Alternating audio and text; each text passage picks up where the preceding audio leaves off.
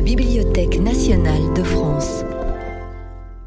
À l'occasion de l'exposition Tolkien Voyage en terre du milieu, le Centre national de la littérature pour la jeunesse invite Olivier Pifot à parler de Tolkien, poète de la route perdue.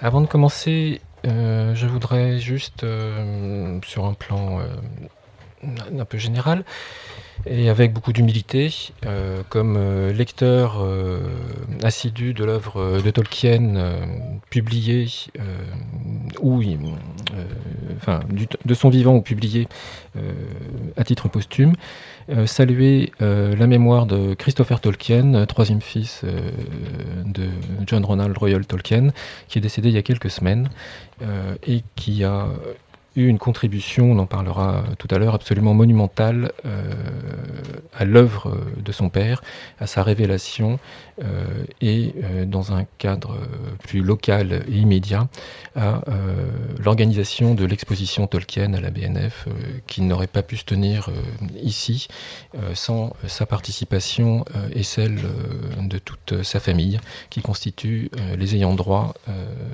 de Tolkien et de son œuvre. Voilà. Euh, sur un plan plus personnel, euh, je dédierai euh, aussi l'occasion de cette conférence à un couple de professeurs de lettres classiques qui, un jour de 1977, m'ont offert Bilbo le Hobbit, déclenchant chez moi une passion et m'ouvrant des routes euh, inédites et inattendues euh, vers le pays de Féerie. Euh, il y a parfois des, passages comme ça qui se font, que je tenais à saluer. Alors, John Ronald Royal Tolkien, poète de la route perdue. Dans le cadre euh, de l'exposition qui se tient à la Bibliothèque nationale de France, euh, qui suit euh, des expositions à Oxford,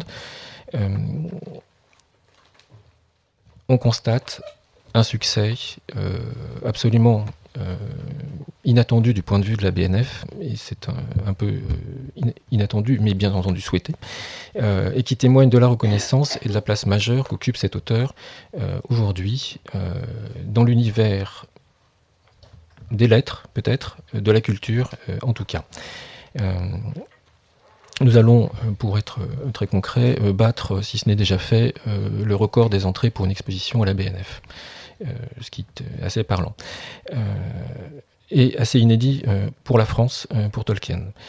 ce succès, cette reconnaissance, cette place majeure de Tolkien, pardon, elle tient euh, bien évidemment à ses écrits, euh, aux publications euh, qui sont faites et qui sont disponibles en livre ou en produits dérivés, mais aussi plus récemment au cinéma. Elle tient à l'œuvre, à ses adaptations, au point euh, que le succès des films de Peter Jackson euh, amène parfois des confusions et que les spécialistes eux-mêmes ont tendance à brouiller les différentes versions. Tolkien n'avait pas facilité les choses en créant des œuvres travaillées, retravaillées, reconnectées, réécrites après publication, et en laissant derrière lui d'innombrables brouillons avec des versions alternatives, euh, et des évolutions parfois tout à fait radicales. Euh, il est parfois amusant euh, de voir certains chercheurs baser leurs analyses sur des choses qui ont été inventées par Peter Jackson, ce qui montre l'espèce de syncrétisme qui envahit le, le domaine. Aujourd'hui, bien que ce soit assez curieux quand on regarde la photo de Tolkien que vous avez là, ce monsieur, ce espèce de vieillard souriant, euh, fréquemment euh, photographié avec une pipe, bien que ce ne soit pas le, cas ici, euh, est une véritable icône de la pop culture et on peut dire une des briques majeures du légendaire. J'entends par là les univers fictionnels du monde occidental, du légendaire contemporain, qu'on ne peut comparé euh, par l'impact euh, et le succès euh, médiatique et encore plus par l'influence que ça exerce qu'aux univers encore plus pop culture que sont Star Wars ou ce qu'on appelle aujourd'hui le Marvel verse. Donc des univers purement américains. Vous noterez que ces trois univers sont anglo-saxons quand on associe l'univers venu des comics à l'univers de la science-fiction de Star Wars et Tolkien, on se dit un peu qu'il y a déjà quelque chose de bizarre. Euh, est-ce que ça colle vraiment ensemble? Euh, C'est évidemment comme euh, père non revendiqué par ailleurs de la fantaisie que Tolkien tient ce rôle. auteur de deux ouvrages majeurs de son vivant, que sont Bilbo le Hobbit et Le Seigneur des Anneaux, best-sellers qui furent immédiats, mais encore plus prolongés et toujours vivants aujourd'hui. On verra si Harry Potter euh, réussit à tenir autant sur la durée. C'est très bien parti. Euh, mais c'est un phénomène historique en littérature de jeunesse ou en littérature populaire qui est tout à fait euh, unique de ce point de vue-là. Alors, le succès récent grâce à l'adaptation au cinéma s'est traduit avec bonheur dans le domaine scientifique par une recrudescence des études euh, et surtout des publications. Euh, des études sur Tolkien, il y en a toujours eu.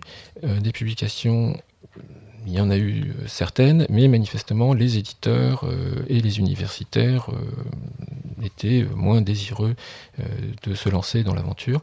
nous avons, dans les dix dernières années, une grande quantité d'auteurs anglais, pour l'essentiel américains, mais aussi plus récemment français, qui sont lancés et qui nous font bénéficier d'analyses et de découvertes qui renouvellent assez largement euh, notre approche euh, de Tolkien telle que les perspectives ont été définies il y a, disons, à peu près 60 ans, après la publication du Seigneur des Anneaux par la critique anglaise de l'époque, ou il y a 40 ans par la biographie d'Humphrey Carpenter, qui était la première biographie post-mortem euh, qu'on pourrait considérer comme officielle, dans le sens où Humphrey Carpenter s'était quand même largement appuyé sur les archives et la famille Tolkien. Alors,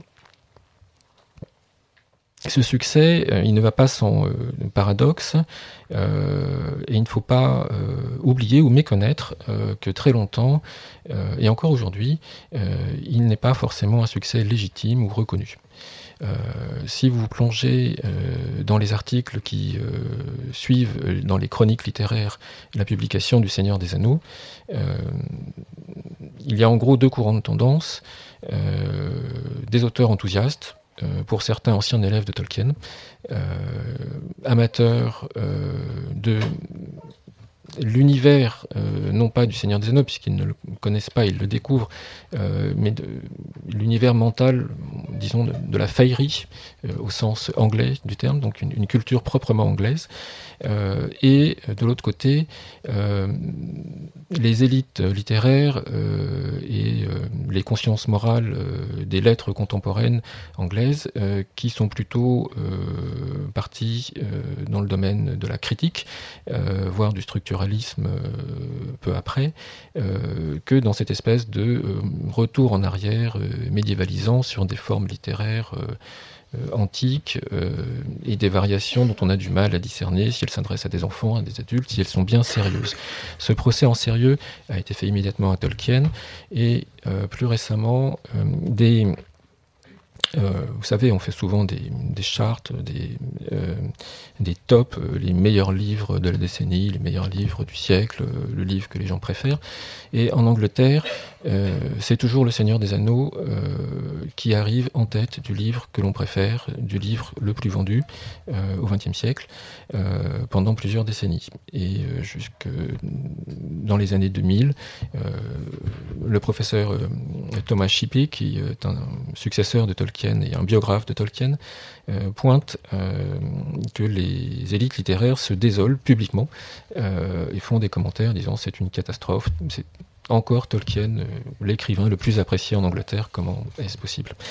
Alors l'accueil français, le succès et ma présence aujourd'hui, le fait que la BNF consacre une exposition, c'est une forme de légitimation dans une institution culturelle, mais ça ne doit pas éclipser le fait qu'en France, pendant très longtemps, euh, a régné le même euh, mépris et plus largement euh, la même incompréhension et la même inattention à l'œuvre de cet auteur, jugé à la fois trop anglais, trop incompréhensible. il faut dire qu'il a été découvert à travers des traductions dans les années 60 et surtout 70, en, en plein triomphe du structuralisme français, où l'histoire et la narration si l'on résume, non plus grande importance, ce qui est effectivement complètement antinomique avec ce qu'amène la littérature de Tolkien. en même temps, ces critiques littéraires, tout en prenant Tolkien avec des pincettes, ne l'ont jamais confondu avec des auteurs populaires bas de gamme, n'ont jamais confondu Le Seigneur des Anneaux avec Conan le Barbare. Ils sont pourtant relativement quasiment contemporains dans l'écriture euh, originelle. Euh, ils ont surtout reconnu qu'ils étaient dérangés par cette espèce de pas de côté, cette apax, cette euh, pierre, cette espèce de, menhir isolé et incompréhensible, comme un peu le problème que posent les menhirs aux archéologues. D'où viennent-ils? Qui les a faits Ça dérange les connaissances. L'œuvre de Tolkien s'inscrit un peu pour les critiques dans euh, ce même problème. Euh, on ne sait pas quoi en faire. Euh, je reviendrai là-dessus tout à l'heure. Alors, Tolkien a été conscient pendant sa vie, pendant l'écriture de ses romans et après la publication, de ce double axe du succès énorme qu'il rencontrait on a des témoignages où il va visiter euh, sa maison d'édition et il constate, euh, enfin il l'écrit dans, ses lettres après en racontant j'ai été visiter Envin Herriman et tout le monde travaille pour moi. parce que partout il y a des piles le Seigneur des Anneaux les gens amènent des piles, vendent des piles, enfin voilà. Il, constate le, succès physique, il constate le succès auprès des lecteurs, il est submergé de lettres, de correspondances, à laquelle fort imprudemment il répond. Euh, et euh, fort imprudemment aussi, on y reviendra, euh, il répond en allongeant, en enrichissant l'histoire. Vous vouliez un détail, vous n'aviez pas compris une phrase, pas de problème, Tolkien vous répondait, et du coup, il écrivait un nouveau chapitre qui pourrait un jour être publié si jamais on avait conservé les lettres, ce qui est parfois le cas. Et il se laisse manger par ça, et en même temps, il voit bien qu'il est euh, moqué, euh, mis en quarantaine, euh, en proie à des critiques de ses collègues universitaires, d'une partie en tout cas, à Oxford, et que ce succès pose un problème de légitimité. Alors, il n'aura heureusement ou malheureusement pas trop le, temps de se pencher sur euh, cette image. Euh, c'est un, homme déjà vieilli, en fait, qui connaît ce succès, euh, qui prend sa retraite à peine 4 ans après la publication du Seigneur des Anneaux, qui va passer beaucoup de temps à mettre en ordre ses affaires, et vraisemblablement très marqué par le décès de sa femme en 1971, décède, disons, prématurément. Euh, puisque sa famille semble jouir d'une grande longévité euh, en 1973, d'une manière un peu euh, inattendue, une maladie brève et, rapide. il laisse l'image d'un vieil homme, celui qu'on voit, et avec la société médiatique, c'est à ça qu'on identifie Tolkien. Un vieillard qui a écrit un formidable livre qui révolutionne ou qui apporte quelque chose de, nouveau, d'inédit, d'inassimilable à la littérature contemporaine. Euh, un décalage. Euh, comment un vieillard déjà va-t-il pouvoir raconter des histoires d'or, de gobelins, de dragons euh, C'est la question qui va se poser. en même temps, son œuvre est tellement limitée que pour les lecteurs, qui n'ont pas beaucoup d'informations non plus sur cet homme qui semble relativement tranquille, Tolkien, c'est l'œuvre et l'œuvre, c'est Tolkien, dans une espèce d'assimilation. Donc, je vais revenir euh, tout à l'heure euh, là-dessus. Euh, il y a en fait beaucoup plus de complexité, beaucoup plus de richesse dans la vie de Tolkien et dans son œuvre connue ou masquée qu'on s'en rend compte à l'époque. Alors, aujourd'hui, je voudrais revenir euh, sur quelques axes. Euh, on pourrait passer euh, bien des conférences, bien des colloques sur les très nombreux aspects du Seigneur des Anneaux, de Bilbo le Hobbit, de la carrière de Tolkien, de sa vie, des nombreux livres qu'il a commencé et jamais terminés, ou ceux qu'il a terminés mais n'a jamais publiés. donc, je voudrais tout d'abord revenir sur, suivre un peu le parcours euh, biographique de Tolkien, euh, de la constitution de son œuvre, et des, écueils ou des succès qu'il a rencontrés pour arriver donc à, la révélation de ce qu'est finalement l'ensemble de cet univers. ensuite, aborder les mécanismes, euh, certains mécanismes en tout cas, de création littéraire, euh, en tout cas euh, ce qui concerne la poésie et la poésie de la langue, du son, qui sont certaines des éléments que Tolkien met le plus en avant et sur lesquels il insiste régulièrement comme un détonateur, un élément déclencheur, l'étincelle on pourrait dire, qui amène l'imagination, ou pour le dire autrement, qui euh, fait naître, qui révèle l'histoire. Euh, il y a des théories philologiques de Tolkien euh, derrière ceci. J'y reviendrai tout à l'heure. ensuite, pénétrant dans le contenu des contes et du légendaire de Tolkien, je m'intéresserai à trois aspects. Euh, qui sont euh, le rapport avec le religieux au sens large, euh, ce que j'appelle les théologies au pluriel sous-jacentes, les débats éthicaux, moraux, religieux à l'œuvre dans ce légendaire. Après cela, la présence et le sens de la guerre. le Seigneur des Anneaux est entre autres le récit d'une guerre. Euh, mais euh, on a souvent euh, mal interprété cela. Étant paru après 1945, on a fait beaucoup d'assimilation avec la Seconde Guerre mondiale. Les recherches récentes, notamment de John Garth, permettent de renouveler très largement cette approche et posent des questions aussi sur le, sens de la création plus largement et de l'orientation de la création chez Tolkien. Et enfin, euh, je voudrais travailler le thème de la route perdue, qui était donc le titre de cette conférence, qui est un filigrane qui court euh, dans la plupart des œuvres de Tolkien, aussi bien dans Le Seigneur des Anneaux euh, que dans les contes de Numénor, mais aussi ses contes pour enfants, où les tout premiers récits, les tout premiers concepts qu'il a élaborés à travers le livre des contes perdus.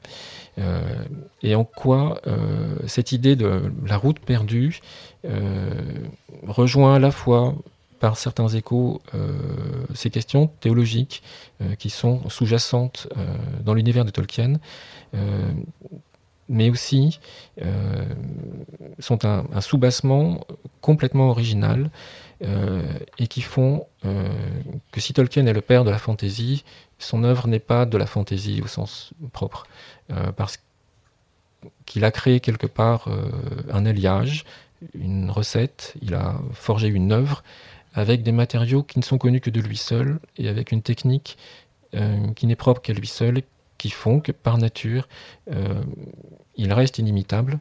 On peut en donner un écho, un simili, un semblant, mais euh, sauf à consacrer sa vie et à reproduire les mécanismes qui ont créé cette œuvre, euh, il y a forcément une nature euh, différente. entre les merveilleuses créations qui ont pu suivre en fantasy pour certaines, je pense à Ursula Le Guin par exemple, mais qui se situent sur un autre plan. Voilà. Alors, donc Tolkien, retraité, professeur en tout cas, euh, c'est la vision que nous donne Humphrey Carpenter. Euh, bizarrement, je commencerai donc sa biographie par euh, sa fin, la fin de l'histoire, et non pas par la naissance, si on peut dire, au du moins au début, par la disparition. Quand Tolkien meurt, on peut pas dire que c'est donc une star, mais c'est une figure connue et qui interroge et déconcerte, je le disais tout à l'heure, par son originalité.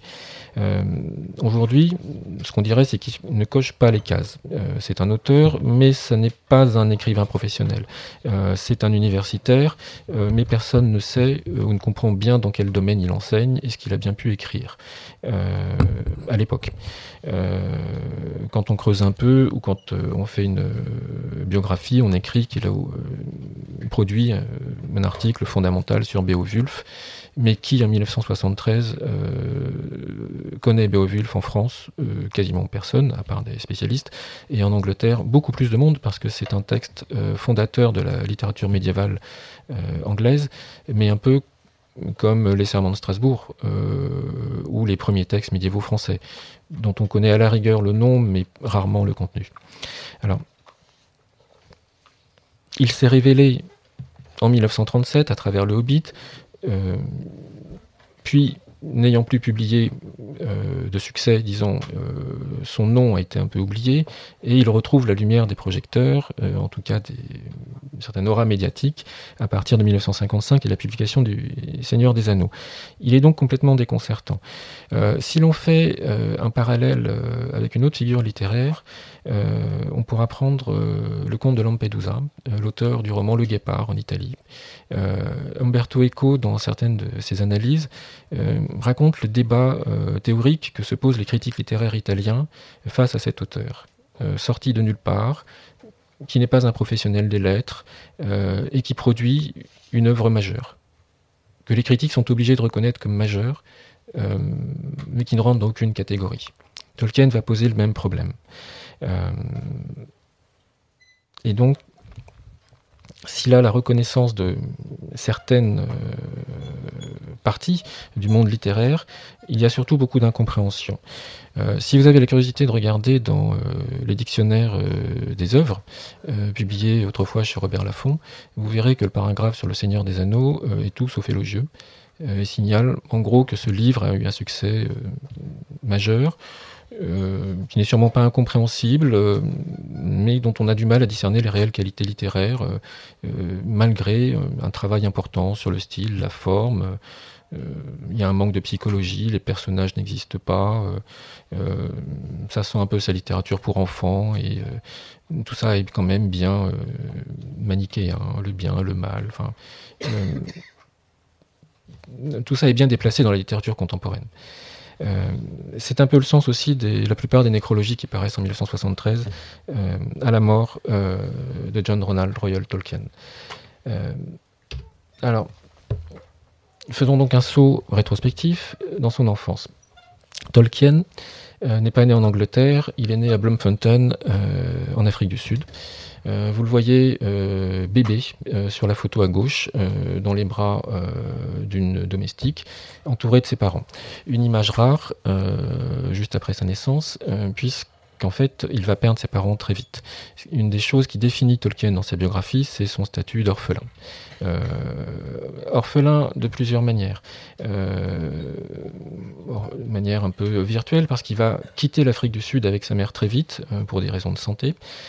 et alors qu'il attend soit de revenir en Afrique du Sud, soit que son père le rejoigne, celui-ci va brutalement mourir. Il a à peine 3 ans en 1896. Il n'aura quasiment aucun souvenir de son père. et bénéficiera entre guillemets d'un père de substitution, un religieux, le père Francis Morgan, qui soutient la famille euh, en Angleterre euh, après ce, décès. sa mère, Mabel, installe la famille en Angleterre et, fait déterminant, va se convertir au catholicisme quelque chose de très important, mais souvent ignoré ou minoré dans la personnalité et dans les échos que ça a dans l'œuvre de Tolkien. Le frère de Tolkien que vous avez, Hilary, sur la photo, va lui-même devenir homme d'église et un des fils de Tolkien, John, euh, devient aussi homme d'église. La religion catholique, et j'insiste sur catholique, euh, est euh, profonde et elle est la transmission et peut-être tout ce qui reste de sa mère pour Tolkien. Il n'en parle jamais, il n'est pas du tout prosélyte, j'en reparlerai tout à l'heure, mais il y a là une racine, une trace. être orphelin à 3 ans, puis en 1904 à 12 euh, ans, quand sa mère décède, euh, grandir euh, sans parents, et cette transmission d'une importante spiritualité comme un héritage. Élevé donc par le soutien de ce père Francis Morgan, placé dans qu'on n'appelle pas une famille d'accueil, mais qui ressemble un peu à ça quand même. Tolkien bénéficie d'une bonne situation sociale, même s'il est boursier. il a toujours une certaine richesse. pendant la Première Guerre mondiale, on trouve dans une lettre le fait qu'il vend les dernières actions sud-africaines héritées de son père. Et donc il va avoir la chance euh, de faire des études, euh, d'abord à Birmingham, euh, dans la région où sa mère s'est installée, puis ensuite à Oxford. vous l'avez sur la photographie avec la petite étoile verte à côté du monsieur moustachu. Il s'agit d'une photo de ce qu'on appelle la maison Misers, du nom du professeur Miser de la King Edward School. C'est un regroupement comme la maison Gryffondor, si vous voulez, si vous avez lu Harry Potter. C'est ces fameuses maisons des collèges anglo-saxons. Vous remarquerez sur la table euh, une collection de coupes euh, et la présence de Tolkien à la droite euh, du professeur n'est vraisemblablement pas un hasard. Tolkien est un des piliers de l'équipe de rugby de la maison Misers qui collectionne les trophées sportifs. est un intellectuel, c'est aussi un brillant sportif. dans cette exercice collectif euh, qu'est euh, la pratique du rugby, euh, qui forge un esprit de communauté dans les collèges anglais. les deux autres personnages signalés par les étoiles sont Rob Gilson et Christopher Wiseman, qui sont parmi ses amis les plus intimes et qui l'accompagnent tout au long de son adolescence dans ses collèges, puis à l'université, et qui forment ce qu'on appelle le TCBS, euh, une espèce de société euh, amicale euh, que ces garçons vont fonder entre eux. Après Birmingham, alors la photo de gauche, vous voyez Tolkien en rugbyman, toujours à, Birmingham. et la photo de droite, l'arrivée à Oxford. Il est en 1911. si vous repérez, il est vers la gauche, une petite étoile. voilà. alors, Oxford, Exeter College,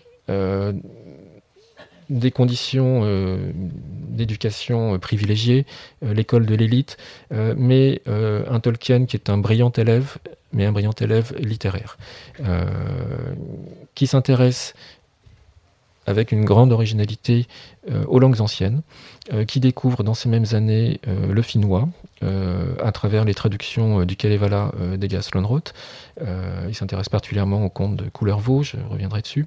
Et il va découvrir aussi le gothique.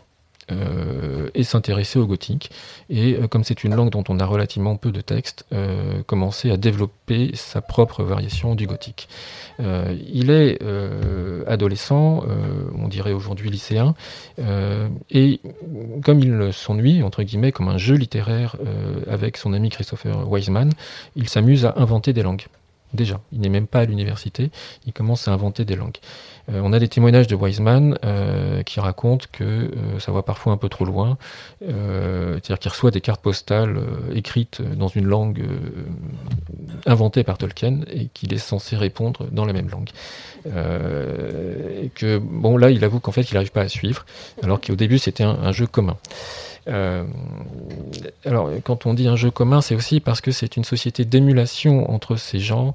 Euh, le TCBS avec euh, Wiseman, mais avec Gilson, avec Trout, qui décède avant la guerre de 14.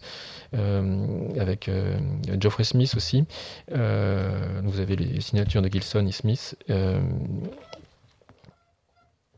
c'est une émulation entre des brillants élèves, des brillants esprits. Euh, Smith est poète, euh, Wiseman est musicien, euh, Gilson est peut-être plus artiste peintre, mais tous ces gens sont assez polyvalents. Tolkien lui-même dessine, peint énormément, écrit de la poésie. par contre, il n'a pas l'oreille musicale et est incapable de composer de la musique. ça, Wiseman est formel sur la question. et c'est une société extrêmement soudée, propice à l'imagination, à la création, euh, et dans le cas de Tolkien, euh, soumise quand même à une contrainte forte, euh, la réussite dans les études, puisqu'il est boursier. À plusieurs reprises, il va manquer de perdre sa bourse. il réussira toujours à s'en sortir et à revenir, mais il y aura une inflexion essentielle dans sa démarche, c'est-à-dire qu'arrivé à Oxford, il commence des études classiques, en gros du latin, du grec. Et peut-être pour des raisons personnelles, peut-être parce que ce n'est pas là sa, voix ou sa passion, il ne va pas se révéler très brillant. En fait, il est recalé aux examens et il finit par s'orienter dans la philologie et dans les langues anciennes et médiévales, où là il retrouve euh, le go euh, et le vieil anglais qu'il va découvrir euh, et faire la connexion avec son passe-temps favori, l'invention des langues et le jeu sur les langues.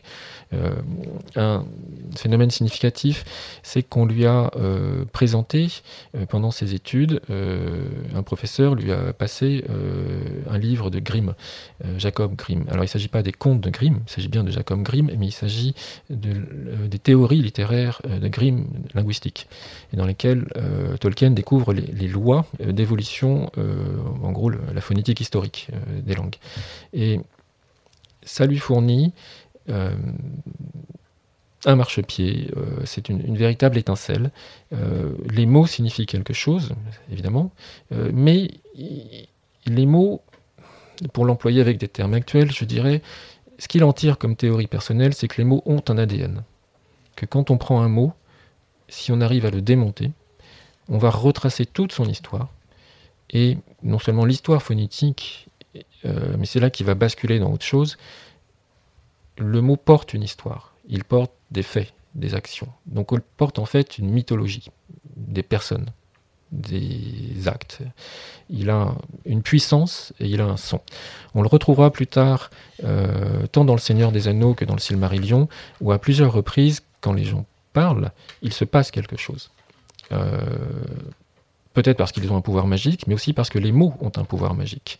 Euh, dire, c'est faire, dire, c'est convoquer, dire, c'est faire vivre, c'est faire exister. et si vous vous souvenez de si vous connaissez la séquence euh, de la porte de la Moria, euh, pour entrer euh, dans Khazad-dûm, le royaume des nains, il faut commencer par parler. Il ne suffit pas de lire et de savoir décrypter, il faut parler. Et c'est le, son du mot qui est déclencheur. alors, vous voyez Tolkien, qui est le monsieur qui complètement domine les autres avec le bras tendu sur, l'arbre. Il s'agit du 600e anniversaire de la fondation d'Exeter College à Oxford. Euh, alors, cette vie d'étudiant euh, a succès avec quelques petits euh, problèmes d'orientation, de réorientation. c'est aussi une vie qui devient sentimentale à partir de 1910, où il rencontre celle qui sera plus tard sa femme, Edith Bratt, et dont il va être amoureux, amoureux malheureux, euh, pendant, euh, disons, six ans jusqu'à ce qu'ils arrivent à se marier pendant la guerre, euh, parce que Tolkien est mineur et que son tuteur, le père Francis Morgan, n'accepte pas qu'il se marie.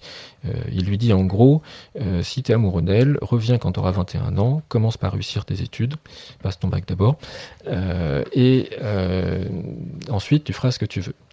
Euh, il faut noter que si vous avez vu par exemple le biopic euh, qui a été consacré à Tolkien au cinéma, ou si vous en avez entendu parler, euh, vraisemblablement Tolkien a beaucoup souffert de la situation et Edith Bratt elle-même a dû en souffrir pas mal. la correspondance est privée n'a pas été livrée aux archivistes. Hein. Elle est stockée à Oxford, bien cachée mais il est resté en très bon terme avec le père Francis Morgan, euh, qui faisait partie de la famille euh, jusqu'à sa mort et qui a vu euh, et fréquenté tous les enfants Tolkien et le couple Tolkien ensuite pendant toute leur vie. Donc Tolkien, dès cette époque où il est étudiant, est aussi un écrivain. avec ses amis, ils écrivent de la poésie et Tolkien est un de ceux qui outre le fait qu'il dit sa poésie, qu'il l'essaye, euh, tente aussi et réussit à la publier. Euh, il euh, a une certaine audace. Euh, il est capable de faire une conférence sur l'elfique qu'il a inventé et que personne ne connaît dans son groupe de parole à Oxford. et il va publier tant à Oxford, vous avez là à gauche un recueil de poésie de 1915, que dans des livres de contes de fées où on arrive à lui prendre une poésie. Euh, la page qui est ouverte, c'est le livre, le Book of Fairy Poetry, qui est une compilation de, très bons contes des, plus grands auteurs de la poésie, illustré par Warwick Gobble en 1915, et qui contient un conte de Tolkien.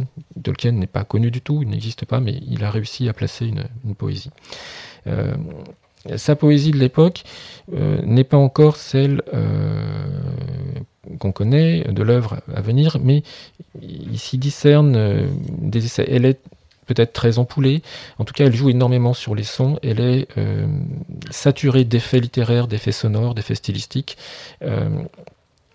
et il cherche à créer manifestement à la fois des, images sonores, mais aussi des images euh, visuelles euh, dans ce qu'il raconte. Euh, peut-être connaissez-vous un poème de Keats, poète anglais du 19e siècle, qui s'appelle L'Ode à. pardon.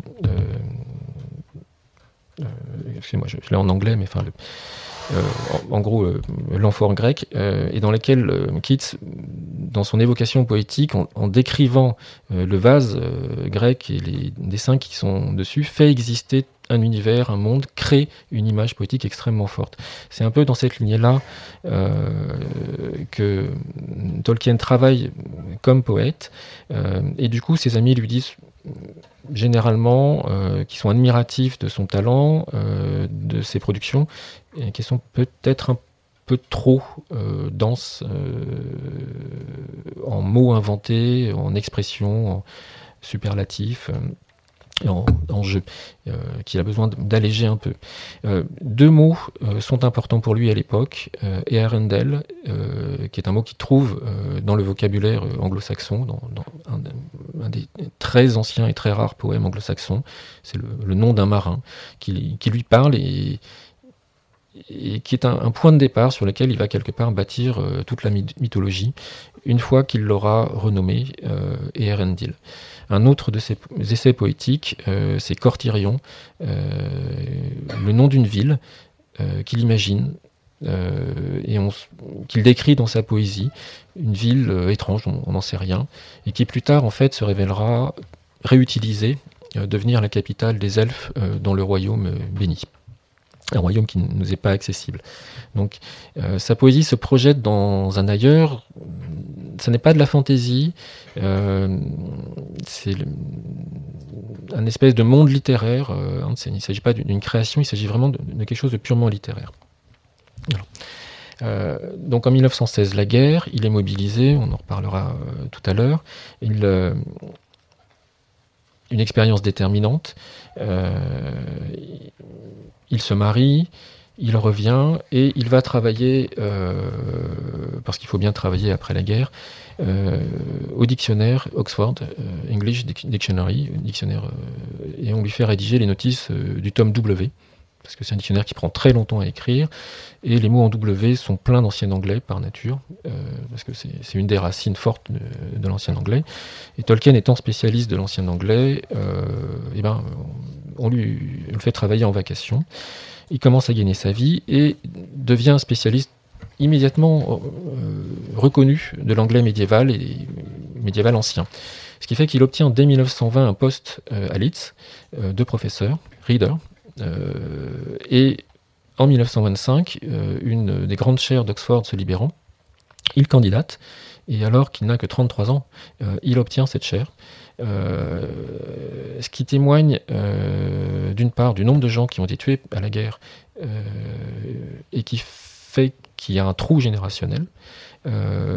c'est une des chances, entre guillemets, de Tolkien, parce qu'il se retrouve parmi les rares survivants de, l'époque, mais aussi du, talent et de l'importance de son apport universitaire et de la confiance que lui reconnaissent ses pairs. Euh, engagé en 25 à Oxford sur la chaire Rawlinson, il va euh, rédiger en 1931 euh, un programme d'études.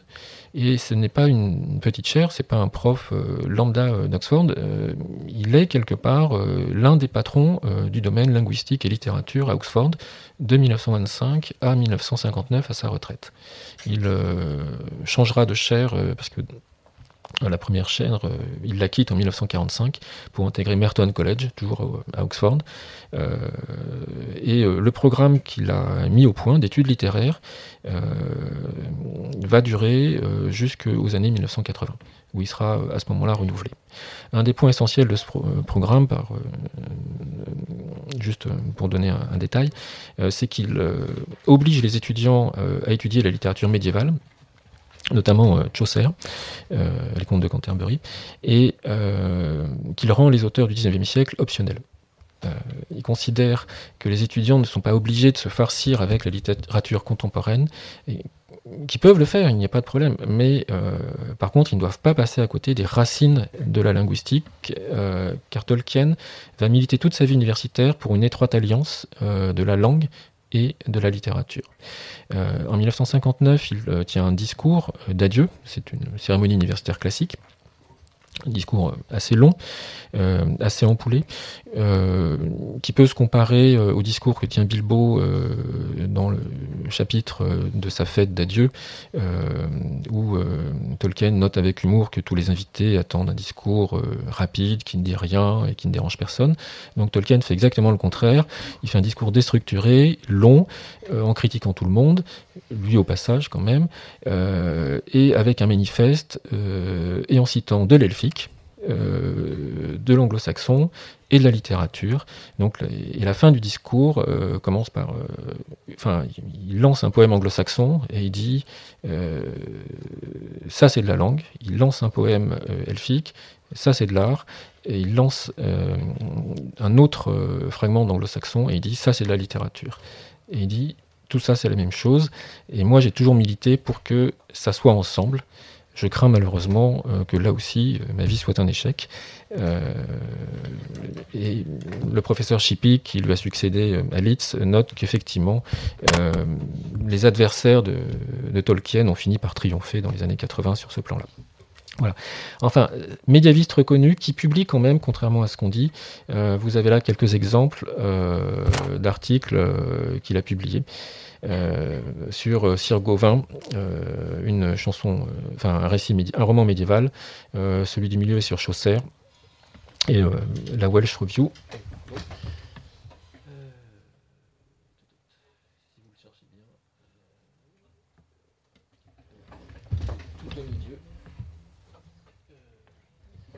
Un article également qui publie à cet endroit-là.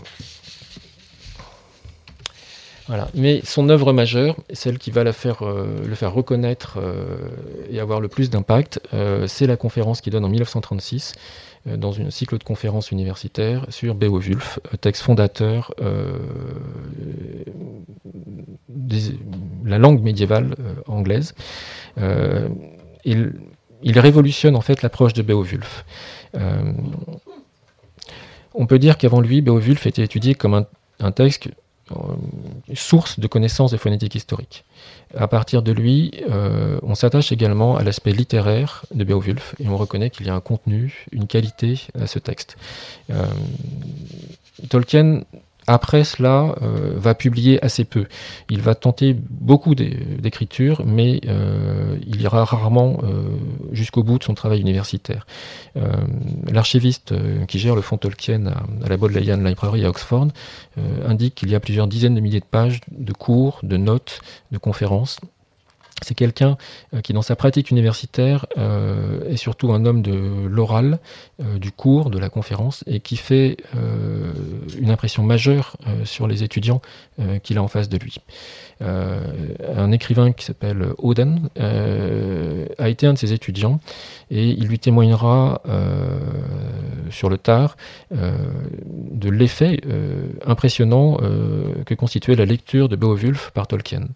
C'est aujourd'hui quelque chose d'assez étonnant parce que vous avez pas mal d'enregistrements de Tolkien euh, qui existent. Il a euh, été enregistré par la BBC pour lire euh, Bilbo le Hobbit, Le Seigneur des Anneaux, différents textes, mais c'est toujours Tolkien vieux, dans les années 60, qui est enregistré. Et il a à l'époque un phrasé un peu chevrotant. en plus, il est le seul à savoir comment on prononce les noms, et, donc on a parfois du mal à reconnaître les noms des elfes, des pays, des lieux, parce qu'il il met un accent qu'il a dans la tête, mais que nous, on n'a pas forcément en tant que lecteur. Euh, tous les étudiants, les témoignages qu'on a parlent de quelqu'un qui exerce un, magistère assez impressionnant. Et Oden conclut la lettre qu'il écrit à, son ancien mentor en lui disant Votre lecture de Beowulf, c'était la voix de Gandalf. Ce qui est une forme d'hommage si vous connaissez le, le statut de Gandalf dans Le Seigneur des Anneaux. Alors, euh, critique universitaire, c'est également un père de famille. Euh, vous voyez ici euh, Edith et John Ronald avec leurs enfants. L'enfant qui est à droite, si vous le voyez, porte une peluche. alors c'est pas tout à fait certain, mais il s'agit vraisemblablement de la peluche qui s'appelle Tom Bombadil, qui est un, jouet des enfants et qui ensuite réapparaît dans journaux et la poésie de Tolkien comme un personnage de poésie d'abord, euh, à travers nombreux poèmes, et qui s'installe dans Le Seigneur des Anneaux, un peu au détour, euh, de manière assez imprévue dans la narration, voilà, au détour d'un arbre, euh, un personnage de la poésie arrive. ce père de famille adore ses enfants, il s'en occupe beaucoup, euh, entre deux corrections de copie et trois conférences, euh, mais euh, il joue avec eux, vous avez des scènes intimes là, et il va développer quelque chose qui lui ressemble bien, c'est-à-dire il va mythifier ses enfants en écrivant des lettres du Père Noël. Vous savez qu'il y a des enfants qui écrivent au Père Noël pour avoir des cadeaux, donc le Père Noël répond. Et il répond chaque année en écrivant de longues lettres, qui sont des lettres illustrées, signées du Père Noël. Les illustrations sont signées, FC, Favor Christmas. Euh, et elles sont très attentives, euh, ces lettres. Elles parlent des enfants, elles leur prennent de leurs nouvelles, elles demandent euh, s'ils ont été sages et tout, mais elles racontent ce qui se passe au pôle Nord, avec toute une galerie de personnages, l'ours polaire, les lutins. Il y a tout un univers fantaisiste pour enfants qui se déploie et qui va durer pendant de nombreuses années, même quand les enfants auront un peu grandi. alors, on est loin en apparence de l'univers du Seigneur des Anneaux et de Bilbo, mais c'est en fait euh, là qui va réutiliser son génie littéraire, euh, tout le travail qu'il fait de manière obscure sans jamais publier, parce que les lettres du Père Noël ne sont pas plus publiées, euh, pour le transférer, l'appliquer à ce qui devient de la littérature pour enfants, en réalité. Et il va un jour, il le raconte dans une de ses lettres, il corrige des copies, voilà, automatiques, et puis manifestement c'est quelqu'un qui, quand il fait quelque chose, pense à autre chose tout le temps. Euh, donc quand il a une idée, il la note n'importe où. Euh, et généralement, il y en a une deuxième qui note par-dessus la première. Donc sur la copie, euh, il raconte avoir écrit la phrase mythique Dans un trou, dans le sol, vivait un hobbit. Alors qu'est-ce qu'un hobbit? Il n'en sait rien. Il trouve le mot joli. Le mot n'existe pas d'ailleurs. Il prétend qu'il existe un mot de vie anglais qui s'appelle hobbitla, euh, qu'on pourrait quasiment traduire par petit homme, euh, donc semi-homme littéralement dans Le Seigneur des Anneaux. Euh, et donc à partir de là, il a inventé le Hobbit, et ben il va en faire quelque chose, il en fait des histoires avec ses enfants. Et en fait, l'histoire de Bilbo va préexister. D'après lui, même si on n'est pas excessivement sûr, il aurait raconté Bilbo le Hobbit dans les années 30 à ses enfants, qu'il l'aimait bien, mais parmi d'autres contes pas plus que certains qui racontaient ou certains qui lisaient d'autres auteurs. Et il le propose, suite à un conseil qu'on lui donne, euh, à un éditeur qui va être, euh, vous avez la couverture là, Unvin et Allen. Et le Hobbit est accepté euh, par un comité de lecture tout à fait original, qui est le fils de l'éditeur, qui est un enfant. Rainer Unvin. Donc c'est le fils de un grand éditeur, et il dit tiens j'ai reçu ça, je vais le faire lire à mon enfant. Et le fils le lit et dit formidable, il faut le publier. Euh, ce qui prouve qu'on fait confiance aux enfants. Euh, et donc, on le publie, et c'est un best-seller. Alors, euh, Tolkien ne s'attendait pas forcément à faire un best-seller, il est content d'être publié. L'éditeur ne s'attendait pas forcément non plus à l'auteur qui venait de dénicher. Parce que ce qu'il reçoit, c'est un manuscrit, mais à partir du moment où le manuscrit est accepté, il découvre quel est l'auteur Tolkien. Donc, il y a le manuscrit, mais du coup, Tolkien va s'occuper du livre. Il commence par faire des illustrations, dont une bonne moitié sont impubliables euh, parce qu'on n'a pas la technique pour les faire. Des questions de mélange de couleurs essentiellement. Euh, ces très belles illustrations d'ailleurs euh, étaient publiées la plupart en noir et blanc dans le livre, d'autres dans la version originale ou dans différents essais dans des ouvrages posthumes. Et il fait également la couverture que vous avez ici. Donc c'est la jaquette de la couverture, euh, complètement dépliée, vous pouvez la voir euh, à, l'exposition. Euh, et donc les premiers hobbits qui sont vendus sont ceux-là. c'est une conception de Tolkien. À l'intérieur, comme il le dit, pendant longtemps, le hobbit, ça a juste été la carte de Tror.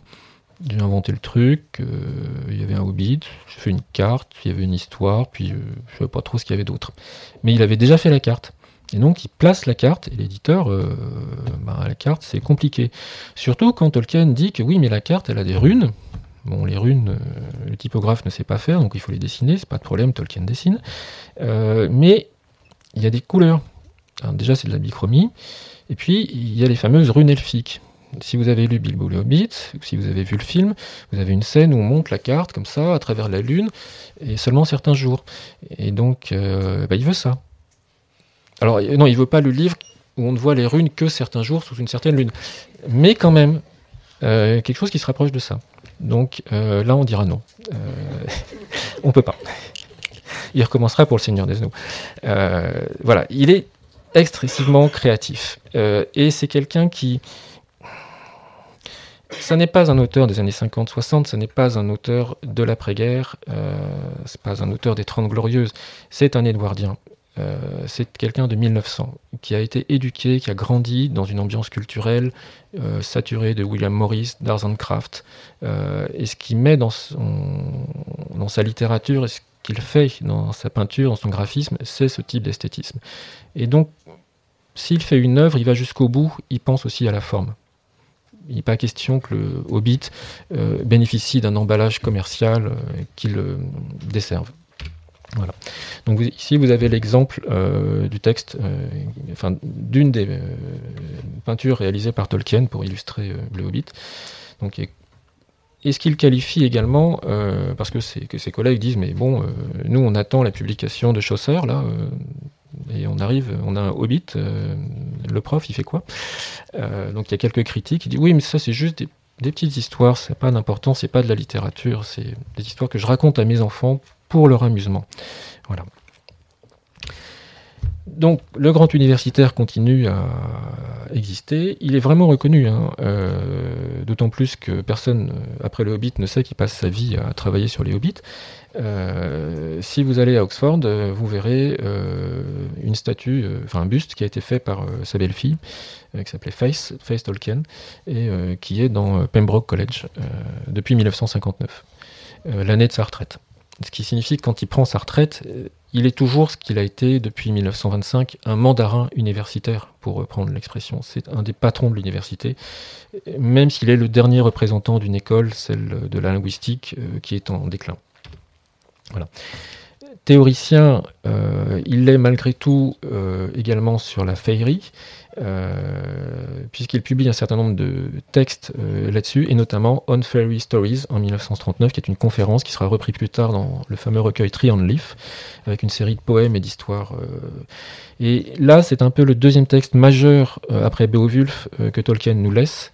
Je dirais qu'il est presque impossible de travailler sur la féerie et par-delà la fantaisie, le conte de fées, sans ouvrir euh, l'essai de Tolkien.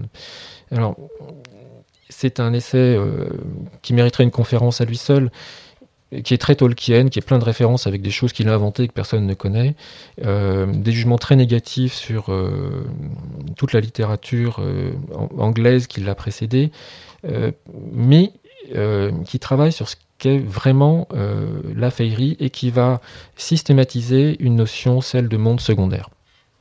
Et il s'appuie sur euh, des notions littéraires qui existent avant lui, euh, notamment chez Coleridge, la suspension euh, d'incrédulité, la suspension of disbelief, et il, lit dans une vraie histoire merveilleuse, dans le vrai conte de fées, on disparaît, on est happé, il n'y a pas de question de réalisme on a le droit, c'est la suspension d'incrédulité, de croire ce qui se passe c'est mis de côté le temps de la lecture.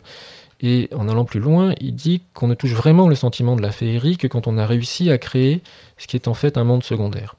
Et ce que les auditeurs de la conférence de 39 ne savent pas, euh, c'est que lui, il a créé son monde secondaire en 1916 et qu'il existe et qu'il continue d'y travailler, de l'enrichir, et que chaque fois qu'il écrit quelque chose, il a son monde secondaire derrière lui, ce qui donne la profondeur au récit et ce qui donne la possibilité, si ce n'est la véracité, que derrière chaque mot, chaque euh, évocation se trouve quelque chose, une histoire, un texte, euh, ce qui donne une profondeur.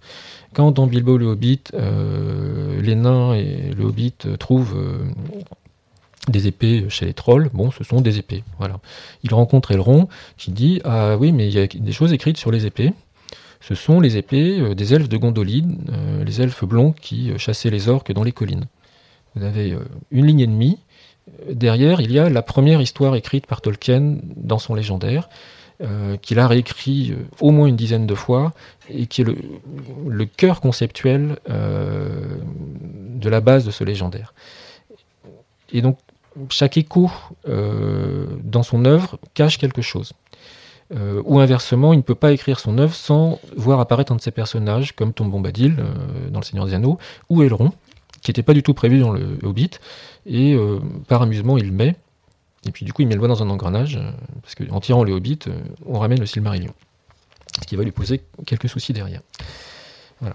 Euh, un mot sur l'illustration. Euh, Tolkien euh, va lancer l'illustratrice Pauline Benz en 1948, qui confiera plusieurs travaux. et c'est grâce à lui que vous avez les contes de Narnia de C.S. Lewis, qui est un ami de Tolkien, qui sont illustrés par Pauline Benz. il la rencontre à travers l'entremise de l'éditeur Unwin. il est extrêmement satisfait euh, de l'univers graphique qu'elle propose euh, pour ses contes euh, pour enfants. Après la guerre, enfin non, à partir de 1926 en fait, mais ça se prolonge très largement après 1945, Tolkien fait partie d'un autre cercle humain qui s'appelle les Inklings, un cercle d'auteurs, de professeurs, d'universitaires, euh, des littéraires, hein, euh, qui se regroupent et se retrouvent régulièrement euh, dans des auberges où l'on mange de la truite pêchée, dans des pubs, dans les clubs d'Oxford, dans les salles réservées aux professeurs d'université pour discourir, s'échanger leurs œuvres. Il prolonge la pratique qu'il avait quand il est étudiant par une pratique de professeurs, d'adultes, euh, qui se lisent leurs œuvres, leurs créations, euh, et avec des choses qui peuvent nous étonner, parce que euh, dans les défis qui vont se lancer, il y aura par exemple écrire de la science-fiction. Et donc Tolkien se lance à un moment, dans les années 30, dans l'écriture d'un livre de science-fiction, avec une idée de voyage dans le temps. alors il va jamais aller jusqu'au bout, parce que dans le voyage dans le temps, il y a le passé, il y a le futur. Euh, donc il, écrit les parties euh, décrivant en gros le, schéma de l'action et les, correspondances euh, de héros. En fait, c'est des successions de pères et de fils qui, à diverses époques, vivent des événements similaires. Et puis, il va pas écrire l'événement futur, il va écrire l'événement passé qui tire dans sa mythologie, dans le, domaine de Numénor. Et là, il écrit quelque chose. En fait, c'est sa version de, de l'Atlantide, la chute de Numénor. Et puis au moment de passer au futur, euh, bah, il a autre chose à faire, et puis finalement il lâche, et il fera jamais de science-fiction. Alors que C.S. Lewis, lui, va au bout du défi et écrit ses livres de science-fiction. Ça vient de là. Euh, ce club littéraire, il est euh, on y trouve de l'émulation, de l'admiration. Euh, c'est pas non plus totalement paradisiaque, malgré la citation de Tolkien que je vous ai mis, la fête de l'esprit, l'échange entre âmes. quand il rentre chez lui, il dit à sa femme qu'il a rien à raconter parce que c'était tellement une fête qu'il sait même pas ce qu'on a dit. Mais de temps en temps, il y a des critiques, et finalement, un des membres des Inklings dira un jour à Tolkien Oui, j'en ai marre des elfes, si on pouvait entendre autre chose. Et du coup, il proposera plus jamais de, texte à ses amis. Euh, un ouvrage essentiel dans sa biographie, Live by an Eagle, publié en 1945 dans la Dublin Review et ensuite euh, en livre, euh, repris dans Tree and Leaf. c'est une histoire sur laquelle il faudrait revenir en, détail, mais je n'ai pas le temps, je voulais parler d'autre chose aussi. Disons simplement ce petit conte euh, qui met en scène un, peintre euh, qui passe sa vie à essayer de peindre un tableau et ne le termine jamais, euh, est une allégorie, si le terme pouvait être utilisé, une métaphore, en tout cas un, jeu essentiel dans la compréhension de qui est Tolkien, comment il fonctionne comme professeur, comme écrivain, comme homme aussi et dans lequel euh, il explore toutes les difficultés euh, qu'il y a dans la création. C'est une espèce de théorie de la création avec le, besoin euh, d'avoir une vue globale. Nigel, le peintre, Nigel veut dire pinailleur, se lance un jour dans la création d'un tableau qui représente un arbre. Et le tableau devient gigantesque, euh, parce que l'arbre, dans sa tête, euh, grandit, donc finalement il prend toute la maison, il est obligé de refaire le toit pour euh, agrandir, rajouter toujours de la toile par-ci par-là, ça devient absolument démentiel. Et Nigel, lui, ne grandit pas, donc il peint des feuilles. Et progressivement, l'arbre gagne des feuilles, mais euh, tout le monde sait qu'il sera jamais terminé. Mais Nigel s'acharne. Et euh, il est dérangé, il a autre chose à faire, euh, son voisin est malade, son voisin a des réparations à faire, la femme du voisin est malade. voilà. Et à la fin, Nigel doit partir. on vient le chercher. dans ce qui est, pour le coup, quelque chose qui se rapproche beaucoup de la mort, mais qui pourrait être aussi une vue de la société où on le rappelle à ses vraies activités, pas à son loisir de peintre. Euh, et donc c'est intéressant de voir que Tolkien, complètement englué dans Le Seigneur des Anneaux en 1945, pensant qu'il ne publiera jamais, euh, va prendre le temps, c'est typique de lui, il a un énorme volume à publier, 1000 pages à terminer, il le met de côté, il écrit Live by Nagel, comme un défi à ses collègues et à ses éditeurs qui attendent depuis 8 ans le livre et qui vont encore attendre 10 ans. Euh, alors, non, le livre, j'y travaille, mais en attendant, j'ai publié ça. J'imagine la tête de en lisant le livre by Nagel, en disant, bah, c'est pas gagné pour le Seigneur des Anneaux, parce que à la fin, l'arbre n'est pas terminé. Euh, et euh, le livre by Nagel has a charm of its own, excusez mon accent anglais. C'est une des conclusions des esprits juges euh, qui jugent Nagel et qui disent en gros, oui, bon, euh, c'était sympathique, mais il n'a pas fait grand-chose, on attendait beaucoup, il n'a rien produit. Puis euh, son travail, c'est pas... voilà. et euh, il y en a un qui dit, oui, bon, mais une, feuille de Nigel, quand même, c'est un peu de charme, il y a une identité dedans. Voilà, c'est une petite réussite, juste une feuille. Il visait un arbre. Donc on peut penser qu'un Vince s'est dit en lisant ça qu'il n'aurait qu'un poème. heureusement, le, le reste l'a détrompé. 1955, Long Expected Book. Euh, enfin, les trois tomes, en fait c'est 54-55 pour être précis, euh, du Seigneur des Anneaux paraissent avec les mêmes problèmes de couverture. Euh, le livre en fait est prêt depuis 1948-49, mais l'ayant terminé, Tolkien s'est dit mais finalement ça va pas du tout. Il rajoute une chronologie, des annexes, des commentaires, une introduction sur les hobbits. Si vous ne connaissez pas Le Seigneur des Anneaux, je vous conseille d'ailleurs de sauter l'introduction sur les Hobbits, euh, qui spoil, comme disent les jeunes aujourd'hui, euh, à fond euh, le livre. mais apparemment, ça dérange pas Tolkien. enfin, il arrive à produire son grand œuvre, mais au moment de donner à l'éditeur, il dit Oui, mais pour le comprendre, il faut rajouter le Silmarillion. Silmarillion, pas de problème, je l'ai écrit en 1916. Oui, enfin, en 1918. Enfin, en 1926. Euh, enfin, en 1930. Euh, enfin, je ne l'ai jamais terminé. Euh, d'ailleurs, je suis en train de le reprendre. Mais je vais le terminer. et donc, en 1954, voilà. donc, vous avez une correspondance, parce que comme une vigne finit par se, lasser, à un moment, il rencontre un autre éditeur, Collins, qui lui est prêt à publier le Seigneur des Anneaux à ses conditions, prêt à relever tous les défis. Sauf que quand il comprend, finalement, finalement non. Donc, Le Seigneur des Anneaux, livre majeur de Tolkien, qu'il a rêvé, qu'il a eu du plaisir à écrire, et qu'il décrit au moment de sa publication comme un cauchemar et une déception terrible, euh, parce que ça a été un calvaire, 18 ans d'écriture. En fait, c'est pas totalement vrai, euh, mais 18 ans pour arriver à la publication, et le déchirement de ne pas publier le Silmarillion.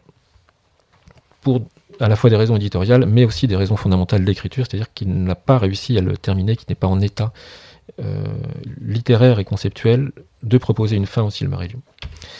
Voilà à quoi ressemble Tolkien euh, et sa famille euh, à cette époque. Euh, le personnage en noir, c'est le, fils aîné, qui est donc religieux. et donc vous avez Tolkien et son fils Christopher, qui sont les, deux grands qui se ressemblent. Christopher étant déjà quelqu'un d'un peu âgé, 31 ans. alors, deux mots sur Le Seigneur des Anneaux. Un livre gâché. pourquoi? À la base, Le Seigneur des Anneaux démarre en trombe en 1937, juste après la publication du Hobbit. Il écrit Le Hobbit, ça paraît chez Unvin, succès immédiat. Unvin lui dit Formidable, le Hobbit, on s'y attendait pas, ça marche. Une suite. Un nouveau livre sur le Hobbit. Des Hobbits. Tout le monde aime les Hobbits. Le Hobbit 2.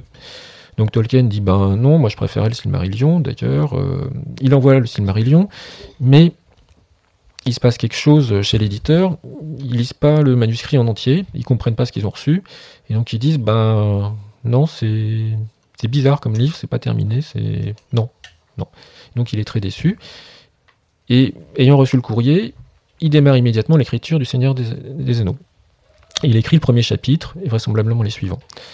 Euh, et au début, il est dans la commande d'Unvin, une suite euh, Bilbo le Hobbit. Et quand vous regardez la structure que je vous ai détaillée là, euh, des chapitres, donc euh, sur la colonne de gauche, vous avez les chapitres du Hobbit, sur la colonne de droite, les chapitres du Seigneur des Anneaux. Ils ne sont pas tous, naturellement, mais le chiffre romain, c'est le, livre. Il y a six livres dans le Seigneur des Anneaux, et le chiffre arabe, c'est le chiffre du chapitre. Vous voyez qu'il y a une similarité dans la structure. dans les deux cas, ce sont des voyages avec des étapes qui sont les mêmes, au même moment, aux mêmes endroits, avec les mêmes enchaînements, tout du moins sur la première moitié du livre. Et après, ça part vraiment dans autre chose. C'est pas un hasard, parce que Le Seigneur des Anneaux est écrit en plusieurs phases, euh, avec beaucoup d'hésitation. Euh, il a réussi à amener les personnages jusqu'à Bré, et puis là, il sait plus quoi faire. Euh, déjà parce qu'il sait pas quel personnage il utilise. Au début, il pense à utiliser Bilbo, puis il se dit, bon, Bilbo euh, a changé, il a vieilli. Donc il prend quelqu'un qui s'appelle Bingo. Et il existe Frodon, euh, Frodo, mais c'est juste un cousin, comme Mary, Pipin. Puis à un moment, il se dit, Bingo, non, allez, je prends Frodo, et hop, c'est Frodo qui devient le personnage principal. Euh, et puis du coup, il y a un Fouine qui passe par là, qui devient un personnage secondaire, puis qui disparaîtra après. Et qui vont-ils rencontrer à Brie ben, En fait, Tolkien n'en sait rien. Euh, donc il rencontre Trotter. Alors Trotter euh, maintenant s'appelle Strider, euh, c'est-à-dire grand pas, ou, enfin Aragorn si vous voulez. Mais à l'époque, Trotter est un hobbit. Donc chez Poire de Beurré, dans l'auberge, les hobbits rencontrent un hobbit. Ça lui semble logique. Mais il ne sait pas quoi en faire. Il fait ça parce que dans le Hobbit, il a mentionné que Gandalf avait détourné des hobbits, qu'il avait lancés dans des aventures qu'on n'avait jamais revues. Donc il s'est dit, ben, on va en trouver un. Un Touk qui est parti à l'aventure, qui n'est jamais revenu. Et je vais m'en servir. Mais il ne sait pas quoi en faire. Tout ce qu'il sait, c'est qu'il veut faire autre chose que le Hobbit et qu'il veut lui donner de l'ampleur. Donc il prend le Hobbit et il se dit qu'est-ce qui va marcher là-dedans pour faire autre chose? L'anneau, on ne sait pas trop à quoi ça sert, ça va faire un point de départ. Et on va donner de l'ampleur.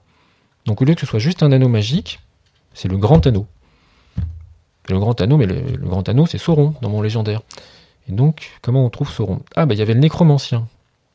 Et nécromancien, c'est un personnage, il le dit dans ses courriers, qu'il a mis juste comme une utilité littéraire. Ça servait à rien. Euh, c'était juste pour que Gandalf quitte le groupe des hobbits et des nains. Et du coup, il se dit, mais le nécromancien, ça serait-il pas Sauron? Voilà, le nécromancien, c'est Sauron. Et alors, du coup, ça lui échappe. Au lieu d'avoir une aventure de hobbit qui part à la découverte de la Terre du Milieu, faire une aventure euh, bah, un peu comme euh, Bilbo le Hobbit, il se retrouve avec une confrontation à l'échelle continentale, euh, le destin du monde, d'un seul coup. Euh, et donc il va faire quatre essais euh, avant d'arriver à vraiment lancer l'histoire et à dépasser Foncombe, puis la Moria. À chaque fois, il bloque. Il dit, mais je fais quoi après? Où ils vont? Qu'est-ce qui se passe? Et quand vous lisez attentivement Le Seigneur des Anneaux, les chapitres ont été réécrits, bien sûr, harmonisés, mais vous en trouvez des traces. Parce qu'il y a des personnages qui apparaissent soudainement, à la rigueur, on se dit, mais pourquoi ils sont pas venus avant Ou qu'ils sont pas là euh, Parce qu'ils n'étaient pas prévus, tout simplement. Parce qu'ils n'existaient pas. Pourquoi on n'en parle pas avant Si vous êtes attentif, vous verrez que Boromir, qui remonte du Gondor, parle pas beaucoup du Rohan. On en parle un peu. Mais quand on fait des plans, on évite le sujet. Ben, c'est un peu logique, parce que Tolkien le dit. En fait, quand les personnages arrivent en Rohan, je ne sais pas que le Rohan existe. Donc je l'invente. il le crée à ce moment-là. Et ensuite, il, rétrospectivement, il recompose ses chapitres. Et ainsi de suite. Donc c'est une création qui a été très compliquée, mais il a très largement dépassé euh, ce qu'était euh, le Hobbit. Voici quelques citations euh, de la lettre à Oden en 1955. comme il dit au début de la lettre, ça fait 18 ans que je suis dessus, j'ai du recul sur cette œuvre, je peux vous dire des choses. Et c'est intéressant, c'est la manière dont il se met en position comme rédacteur et comme personnage il est présent dans son œuvre, il accompagne ses personnages, il ne se pose pas en auteur euh, surplombant très loin, euh, il découvre en même temps les choses. Euh, et la phrase, une des phrases que, je trouve très caractéristique de sa création, c'est Au moment où la pierre d'Ortan a été jetée de la fenêtre, je l'ai reconnue. La fin de la citation, c'est J'ai compris le poème que j'avais écrit, cette étoile, cette pierre et un arbre blanc. J'ai compris ce que ça voulait dire alors qu'il a écrit un poème, et il se dit, tiens, le, il jette une pierre, donc c'est une pierre magique, le palantir, tiens, bah, ça va connecter avec mon poème, et du coup, ça aurait été créé par Féanor, et une histoire, de plus, un conte. Euh, mais ce qui va expliquer pourquoi on parle jamais des palantirs avant, ni dans les autres textes, euh, logiquement. Et ce qui dit des Ents de même, c'est quelque chose qui sont apparus au détour d'un arbre, alors qu'ils ne les attendaient pas. Euh, une position d'auteur assez étonnante. Donc, notre tranquille professeur publie ça, c'est la retraite. Euh, il rencontre le succès. Euh, et il va être soumis à un tir croisé de ses éditeurs pour corriger ses livres, des correcteurs qui passent leur temps à corriger ce qu'il écrit, parce qu'il écrit en graphie médiévale. Il voudrait même qu'on écrive avec des lettres qui n'existent pas, donc ça pose des problèmes. Et euh, il veut pas écrire elf euh, en, anglais, donc il écrit elves. Il veut pas écrire dwarf, il écrit dwarves. Et les correcteurs, bah, ils disent ah, c'est une faute d'orthographe. corrige. Et donc, euh, c'est un combat constant depuis la publication du Seigneur des Anneaux euh, entre les maisons d'édition, les correcteurs et Tolkien et ses ayants droit pour essayer, et les universitaires qui travaillent dessus, pour essayer d'avoir un texte sans faute d'édition. Il a le même problème avec euh, ses lecteurs, qui passent leur temps à lui poser des questions parce qu'ils sont passionnés, et ils passent son temps à répondre, comme je vous le disais. Euh, voilà. Alors, pour terminer, son œuvre, quand il meurt, euh, donne à peu près ça. C'est ça qu'on en connaît. Et on va se rendre compte, après sa mort, qu'en fait, il y a tout ça qui était caché, en rouge. tout au long de la période, il a écrit, écrit des textes le socle de son légendaire caché derrière le Seigneur des Anneaux et Bilbo le Hobbit, qui n'arrive pas à publier et qui va émerger grâce à son fils. Alors, pour terminer cette partie biographique, quelques images des éditions françaises publiées pour enfants ou pas pour enfants chez J'ai lu. Euh, il y a eu des éditions chez Stock et chez Bourgois euh, également pour adultes. Euh, comme vous voyez, euh, le Silmarillion, la science-fiction, euh, adulte, enfant, en français, on ne sait pas trop quoi en faire. et cette œuvre Tolkien trouve un prolongement immédiat après sa mort à travers son fils, que vous avez à gauche, Christopher, qui le... ressemble beaucoup à son père, et qui va publier tout ça, après la mort de son père. quasiment un livre par an sans interruption, euh, de 1973 euh, à 2010 euh, à peu près. Et après, ça s'est un peu espacé. il va publier les œuvres universitaires, les éditions, les œuvres pour enfants, les brouillons, les œuvres inachevées. Il va proposer une version finale du Silmarillion, ce qui lui est beaucoup reproché par les fans ou des spécialistes, parce qu'en fait, il n'est pas possible de donner une version finale du Silmarillion. certains des contes n'ayant jamais été terminés, et beaucoup ayant toujours été en réécriture, Tolkien ayant voulu en changer le, sens. Euh, donc j'aborde maintenant euh, plus des mécanismes euh, littéraires mis en œuvre par Tolkien. Mécanismes, je dis littéraires, en fait, je faudrait peut-être plus dire linguistique et, et érudit. donc, le chaudron de la création, c'est un concept qu'il emploie dans On Fairy Stories.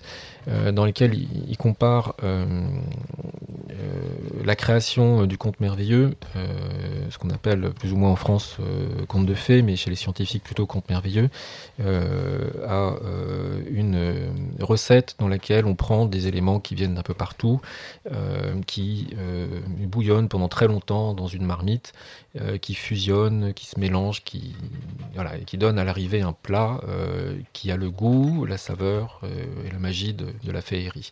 Donc c'est pour ça que je reprends ça. Et euh, c'est un concept qu'il a euh, fixé sous cette forme.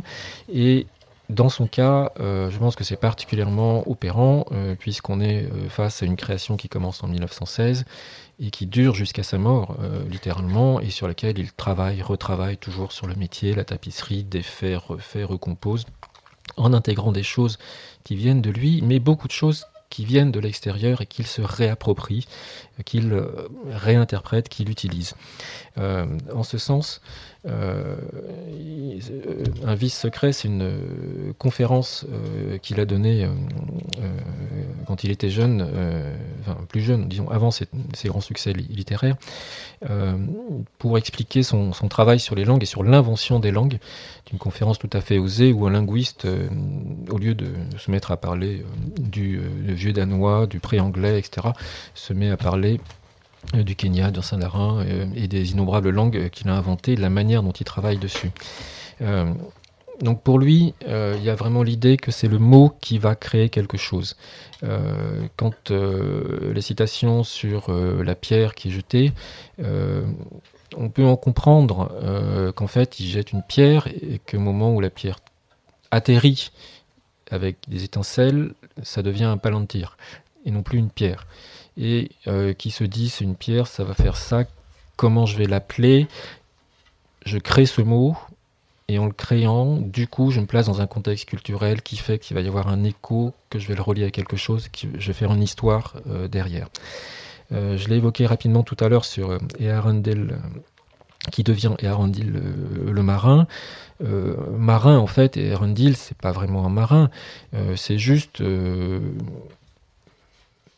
en légitimité, parce qu'en réalité le royaume des elfes ne va pas très bien à ce moment-là, le grand roi des elfes, le dernier survivant des royaumes elfiques euh, de la Terre du Milieu, euh, au premier âge euh, du légendaire de Tolkien, dans le Silmarillion, et le personnage central en fait, pour dire deux mots sur le Silmarillion, le Silmarillion raconte au milieu, dans son passage principal, la fuite des elfes du pays béni, qu'on assimilerait très rapidement, euh, on verra tout à l'heure, au, paradis, qui reviennent en terre du milieu, la, terre comme on la connaît, c'est pas nous, mais c'est la terre comme on la connaît, et qui affrontent et qui sont vaincus celui qu'on appelle le grand ennemi, le prédécesseur de Sauron. Et après une série de défaites continues et de désastres continus, ne reste plus qu'Erendil, sa femme, euh, ses enfants, Elrond, qu'on voit dans les Hobbits, et euh, et quelques survivants, quelques centaines, un petit millier, enfin très très peu. Et, Erendil va euh, prendre euh, un bateau, c'est un semi-elfe, un croisement d'elfe et d'homme, avec sa femme, et traverser l'océan alors que c'est interdit, réussir à braver l'interdit des dieux, enfin des, des Valars,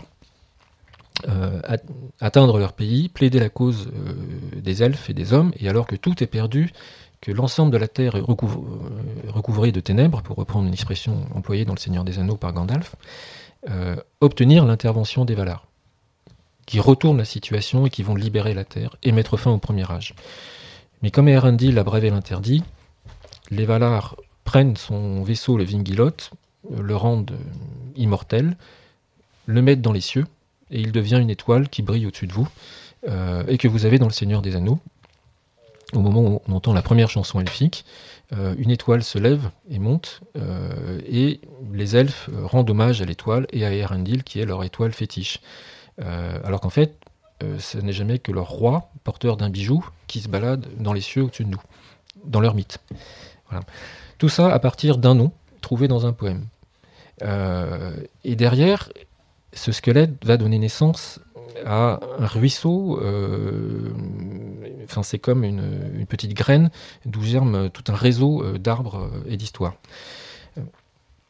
Alors, donc je disais, ça c'est ce qu'il y a sur la porte de la Moria, pédo, mélone, amino, parler, ami et entrer. donc c'est un peu le mot de passe de la création pour Tolkien.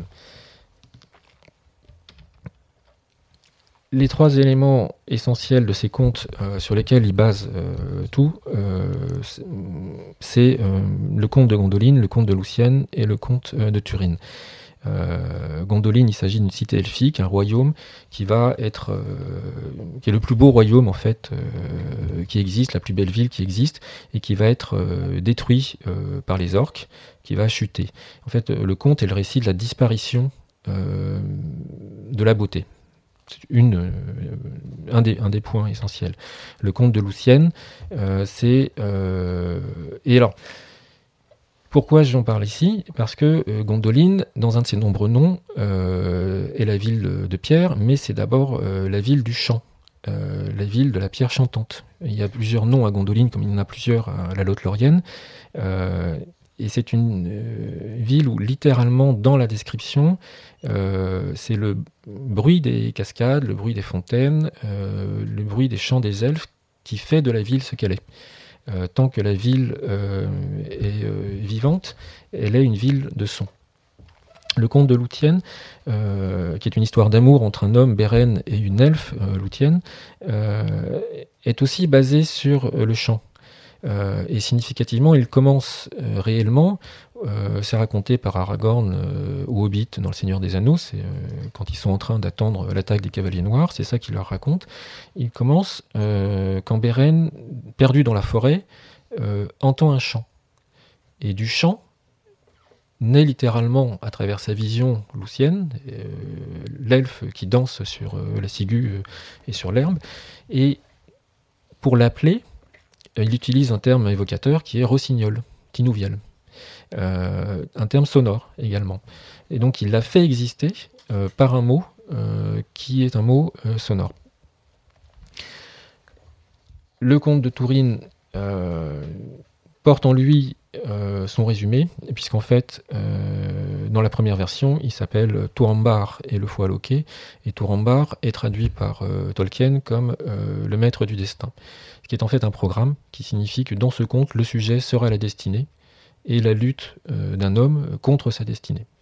Euh, on en parlera tout à l'heure. La création secondaire, j'en parlais. Euh, un des artifices importants pour Tolkien, ça va être donc de nourrir la densité à travers des signes, donc et du contenu. Donc de la poésie. Dans ses œuvres, vous avez énormément de poèmes qui sont donnés. Parfois avec des traductions, parfois sans. Euh, parfois des traductions qui sont dites euh, un peu particulières. et puis, vous avez des alphabets, des cartes, des dessins. et donc Tolkien replace les alphabets qu'il a inventés, mais il les réinterprète aussi. Parce que puisqu'il les utilise dans son monde, il les intègre dans son monde, alors qu'il les avait inventés dans un autre contexte. Et du coup, il leur donne une histoire, un auteur, une cohérence. Il prend un alphabet, il le fait vieillir volontairement. Étant un grand linguiste, quand il invente un langage, il va inventer le langage d'origine, puis il va inventer sa version dégradée, puis sa version évoluée, puis euh, un rameau de version. Euh, il crée des systèmes. Et du coup, quand derrière il crée un nom, rétrospectivement, il va dire oui, mais ça correspond plus au système. Donc mon personnage s'appellera plus Tinvelit, il va s'appeler Elwë. Et finalement, il s'appellera Elu. Elu Single. Sindakulo. Tout ça à la fois. Parce qu'il y a plusieurs versions. Euh, mais les couches antérieures, généralement celles de la création, disparaissent euh, pour être remplacées par euh, un tissu de variantes linguistiques qu'il a relégitimées en les intégrant à une construction. Ce qui fait que quand vous lisez les œuvres de Tolkien, la stabilité euh, et la force et la résonance du vocabulaire des toponymes, elle est essentielle. Euh, et elle résiste euh, beaucoup mieux que les efforts admirables, mais souvent limités, des auteurs de fantaisie qui se sont succédés depuis 70 ans, pour créer des mondes secondaires à grands coups de cartes, de noms, de sonorités parce que eux n'ont pas cette culture, ils n'ont pas derrière eux 40 ans d'invention euh, de langue, et ils ne sont pas des, maîtres, euh, des professionnels de la linguistique historique, et donc ils vont effectivement créer des noms qui se ressemblent, euh, mais ils vont il ne crée pas derrière les lois historiques de variation des, toponymes. Et, du coup, c'est beaucoup plus artificiel. Ça peut être plaisant, ça peut être réussi ou complètement raté, euh, ça peut être cohérent dans le cadre d'un livre ou même d'une trilogie, euh, mais ça n'a pas derrière cet arrière-plan conceptuel et ce travail qui est fait par Tolkien. pardon. Un point théorique sur lequel j'aborde les orphelins aussi, dans le rôle de la création, euh, c'est que l'orphelin joue un rôle essentiel dans le conte de fées. C'est généralement euh, très souvent dans le conte de fées, le personnage est orphelin. Ça aide. Euh, sinon, l'histoire est moins drôle. Blanche-Neige, par exemple. si la mère ne meurt pas, il bah, n'y a, pas de conflit. quoi. Donc il faut que la mère meure pour qu'il y ait une belle mère. Cendrillon, pareil, etc. donc la présence d'orphelins chez Tolkien n'a rien de très euh, nouveau. Ce qui est nouveau, c'est la manière dont il les utilise. Euh, parce que ces orphelins ne sont pas des orphelins victimes euh, dans beaucoup de cas, ce sont des orphelins qui sont en très bonne situation. simplement, les personnages frappés par la destinée et appelés par l'histoire, on ose dire, appelés par la divinité qui n'est jamais nommée, mais qui semble voilà, flotter au-dessus de tout ça, à jouer un rôle dans l'action vont être assez systématiquement des orphelins euh, qui seront disponibles. Euh, alors quand ils sont très âgés, ça se voit pas, mais quand ils sont jeunes, c'est particulièrement frappant. Si vous regardez en Rohan, et Homer a perdu ses parents très jeunes. Et Owen, qui est sa sœur, idem. Mais Boromir et Faramir ont perdu leur mère, très jeunes. Euh, Bilbon a perdu ses parents. Première page du Hobbit, il y a un Hobbit, il s'appelle Bilbo. Il a des parents, ah bah, euh, il a eu des parents. tout le monde a des parents, mais là, il en a plus. Euh, Frodon, ses parents se sont noyés, etc., etc. Les personnages actants essentiels sont des orphelins. Alors, est-ce qu'il faut lier ça un jeu de théorie littéraire de Tolkien ou un écho de son histoire personnelle euh, je pense qu'il y a là un point important, euh, mais dont la réponse est, loin d'être évidente.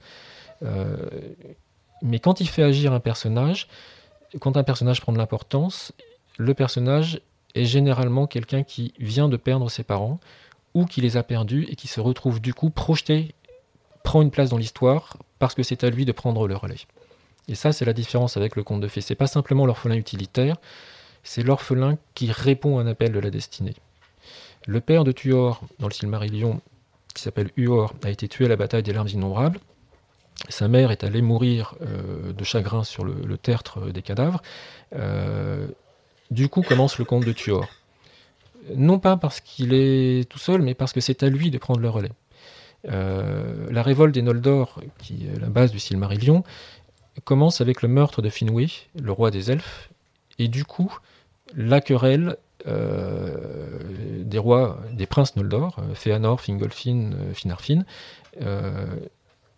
qui se disputent entre eux et qui se rebellent. Il faut venger le père, il faut faire quelque chose. Le mécanisme est assez différent et c'est ça, qui est assez intéressant. On n'est pas dans le conte de fées, on est dans, un décalage du mécanisme littéraire habituel. Une technique littéraire assez frappante dans Le Seigneur des Anneaux beaucoup plus que dans Bilbon, c'est que c'est à la fois un roman d'action et d'aventure, en tout cas c'est l'impression que ça donne, il s'y passe des choses, mais que c'est un roman où on écoute beaucoup, où les gens parlent énormément, si vous faites attention. Euh, l'ouverture, Gandalf raconte l'histoire du monde quasiment à Frodon pour lui dire voilà, on a trouvé l'anneau, il s'agirait de faire quelque chose. Euh, le Conseil d'Elrond est un duel de discours entre Boromir et Aragorn, euh, Gandalf, euh, chacun porte une position, mais il porte cette position par un récit historique, par quelque chose. Le passage de la Moria, dont vous avez ici la pierre tombale de Balin, seigneur de la Moria, s'incarne et reste assez inoubliable en cela parce qu'on trouve un livre. Le livre dit de Mazarboul, vous en avez les facsimilés réalisés par Tolkien lui-même dans l'exposition. Euh, je mets en insiste que justement il voulait, il se trouvait que c'était très bien, euh, mais voilà, dans le livre, il aurait dû y avoir les facsimilés. Dans Le Seigneur des Anneaux, vous devriez y avoir des pages lacérées, brûlées, écrite en, runes elfiques, et pouvoir lire comme Gandalf, si vous saviez lire cette écriture. Et donc, ce qui incarne l'histoire de la Moria, euh, c'est pas tellement le récit des pérégrinations dans les couloirs vides, euh, c'est le livre de Mazarmoul et le récit qui est fait de ce qui s'est passé dans la Moria. Et régulièrement, de manière récurrente, il met en place euh, ce dispositif. Les personnages racontent ce qui s'est passé ou ce qui se passe plutôt qu'ils ne le vivent. Significativement, un autre exemple, la bataille des champs du Pélénor, qui est la grande bataille qui se passe devant Minas Tirith, est conclue par un poème narratif qui reprend le récit et qui en fait le bilan. Un poète vous raconte ce qui vient de se passer. Vous venez de lire deux chapitres là-dessus, euh, mais on le re-raconte, on le reformalise. Voilà. une position extrêmement euh, originale aussi, dans laquelle euh, on a parfois l'impression que Tolkien euh, s'y perd un peu, en tout cas il perd le lecteur, c'est de savoir qui a écrit Le Seigneur des Anneaux. Alors, qui a écrit Le Seigneur des Anneaux? Vous pensez que c'est Tolkien. En fait, non, Tolkien est juste un Anglais qui passe par là, si on le suit dans certains textes, et qui a trouvé un texte, on ne sait pas trop comment, enfin, en tout cas le texte est arrivé jusqu'à lui. Peut-être était-il écrit en vieil anglais, ça dépend des versions. En tout cas, quelqu'un un jour avait écrit en vieil anglais euh, une traduction de choses qu'il avait entendues. Ça pourrait être un personnage qui s'appelle Eriol ou Elvin, qui sont des personnages qu'il a inventés, euh, qui n'ont pas été publiés, euh, et qui contiennent des récits qu'ils ont entendus. Dans d'autres cas, manifestement, on a trouvé un livre qui doit venir des Hobbits, qui est une version, une copie du livre rouge de la marche, écrit par les Hobbits, alors, en réalité, le livre rouge de la marche n'est pas écrit par les hobbits, il est copié par un scribe du Gondor, d'après le livre de euh, Bilbon, qui était lui-même arrivé en Gondor par une copie de Sam Sagas. Voilà. Donc tout ça est écrit en hobbit à la base. Il y a eu des traductions successives qui ont donné du vieil anglais que Tolkien a traduit en anglais. Et donc Bilbon ne s'appelle pas Bilbon, ni Bilbo d'ailleurs. Euh, et les hobbits ne portent absolument pas leur nom. Tout ça, c'est des approximations anglaises que donne Tolkien sur les vrais noms des gens. Et si vous creusez dans ses lettres ou dans ses textes, il indique à certains endroits les vrais noms des hobbits, de même qu'il y a les vrais noms des nains, euh, dit parce que voilà, en fait, ils, ont un langage, mais comme les gens à l'époque utilisent le langage commun, on ne peut pas utiliser le langage hobbit, personne ne comprendrait rien sais pas pourquoi. En tout cas, c'est la position qu'il décrit. Donc, ce qu'il nous présente est conceptuellement un enchevêtrement de traductions successives. Et quand il est dit à la fin euh, du Seigneur des Anneaux que Frodon euh, termine le livre et le met avec d'autres volumes qui sont des traductions de l'elfique de Bilbon, les fameuses traductions de l'elfique, c'est jamais que le Silmarillion. Et tout ce que Tolkien aurait voulu publier n'est pas publié. Et donc, quelque part, nous dit Tolkien, je suis le traducteur à travers le temps des tas de manuscrits, des couches de génétique de manuscrits de Bilbon et de Frodon et de Samsagas. Et en même temps, quelque part, Bilbon, c'est moi, parce que les traductions de l'elfique, c'est les miennes. C'est mon œuvre et ma création. Euh, et à l'intérieur de ça, vous avez même des gens qui traduisent. Par exemple, vous avez des poèmes euh, Rohirrim qui sont dits par Aragorn. Et Aragorn dit Voici une traduction grossière. De même, quand Aragorn chante la chanson de Beren et Lucienne, il enchante une partie en elfique, mais l'essentiel en, langage commun, donc euh, que vous lisez en français. Euh, et, il, dit c'est moi qui l'a traduit. Euh, et donc Bilbon reprend ça. Voilà. et donc pour rendre ça plus crédible, évidemment, Tolkien avait commencé à écrire le texte en elfique. donc là, vous avez une lettre écrite par Aragorn à Samsagas, qui aurait dû être publiée aussi, mais faisant partie des annexes, ne l'a finalement pas été. Euh. Euh, donc le livre rouge de la marche, euh, cette expression importante est un écho. et donc là, je, vais sur les, échos de l'érudition. il existe un certain nombre de livres célèbres dans le monde anglo-saxon, et notamment du côté du Pays de Galles, un livre qui s'appelle Le Livre Noir de Camarten. donc, dans les volumes un peu euh, mythiques, les, trésors qui sont venus du passé, l'expression livre rouge de la marche, pour un médiéviste, signifie quelque chose. C'est pas une, invention, ça, fait référence à des, vrais volumes. Euh, alors, on m'a posé la question tout à l'heure. Alors, effectivement, Tolkien, il invente, il ne sait pas toujours où il va, mais on dit qu'il a tout prévu. Eh bien oui, les deux sont vrais. Parce qu'à partir du moment où il a inventé, il met en cohérence, il rentre dans le détail. Et donc, il va multiplier les cartes, les données de construction pour justement à partir des fondations, des intuitions linguistiques, développer, construire avec une grande rigueur les choses. Euh, du coup, il y a énormément de cartes sur lesquelles il y a plein d'éléments qui ne sont jamais utilisés dans l'histoire et qui vous indiquent qu'il avait des choses en tête, qu'il a développé ou pas selon les cas. Si vous regardez cette carte de la comté, euh, Shire, euh, si vous êtes attentif, vous verrez qu'il y a des choses tout en haut ou tout en bas et qui sont des endroits où l'histoire ne passe jamais et qui ne sont pas sur les cartes définitives. Euh, dans certains cas, Christopher, euh, qui a repris les cartes, les a éliminées ou s'est trompé ou les a gardées. Parfois, c'est Tolkien lui-même qui les a éliminées. Alors, donc, il a tracé des cartes pour voir comment ces personnages bougeaient. Il a aussi inventé les armoiries de toutes les maisons elfiques ça servait à rien dans l'histoire, mais euh, c'était un bon passe-temps. Euh, et ça lui donne l'occasion de montrer le, style euh, qu'il affectionne et de donner une personnalisation à chacune des maisons ou des gens dont il parle. Donc le livre de Mazarboul dont je vous parlais, le voilà. avec une attention extrême, parce qu'il a pris du vrai papier ancien qu'il a vraiment brûlé, tailladé, il a essayé de faire comme si c'était la réalité. Et quand il écrit dans le roman, euh, la dernière ligne est écrite euh, de manière. Euh, enfin, on sent que l'écriture s'effondre. C'est ce que vous voyez sur la toute dernière ligne.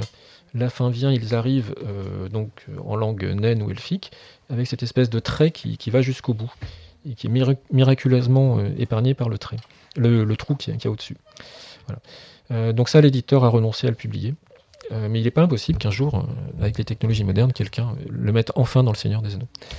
Euh, les voyages sont euh, décrits avec un calendrier extrêmement serré, publié en annexe, mais il y en a une version de travail encore plus complexe, et calendrier qui va retravailler euh, pour être sûr de sa cohérence en faisant attention aux phases de la Lune, aux saisons, au Soleil. Ce qui lui donne l'occasion de formaliser tout le calendrier elfique et tout le système des computes et des calendriers. Il écrit plusieurs dizaines de pages sur le sujet, sur ce simple geste. Euh, une phrase qu'il a euh, dit. Euh, dans toute son œuvre, il pense qu'il y a juste deux points sur lesquels il ne sait pas ce qui se passe derrière.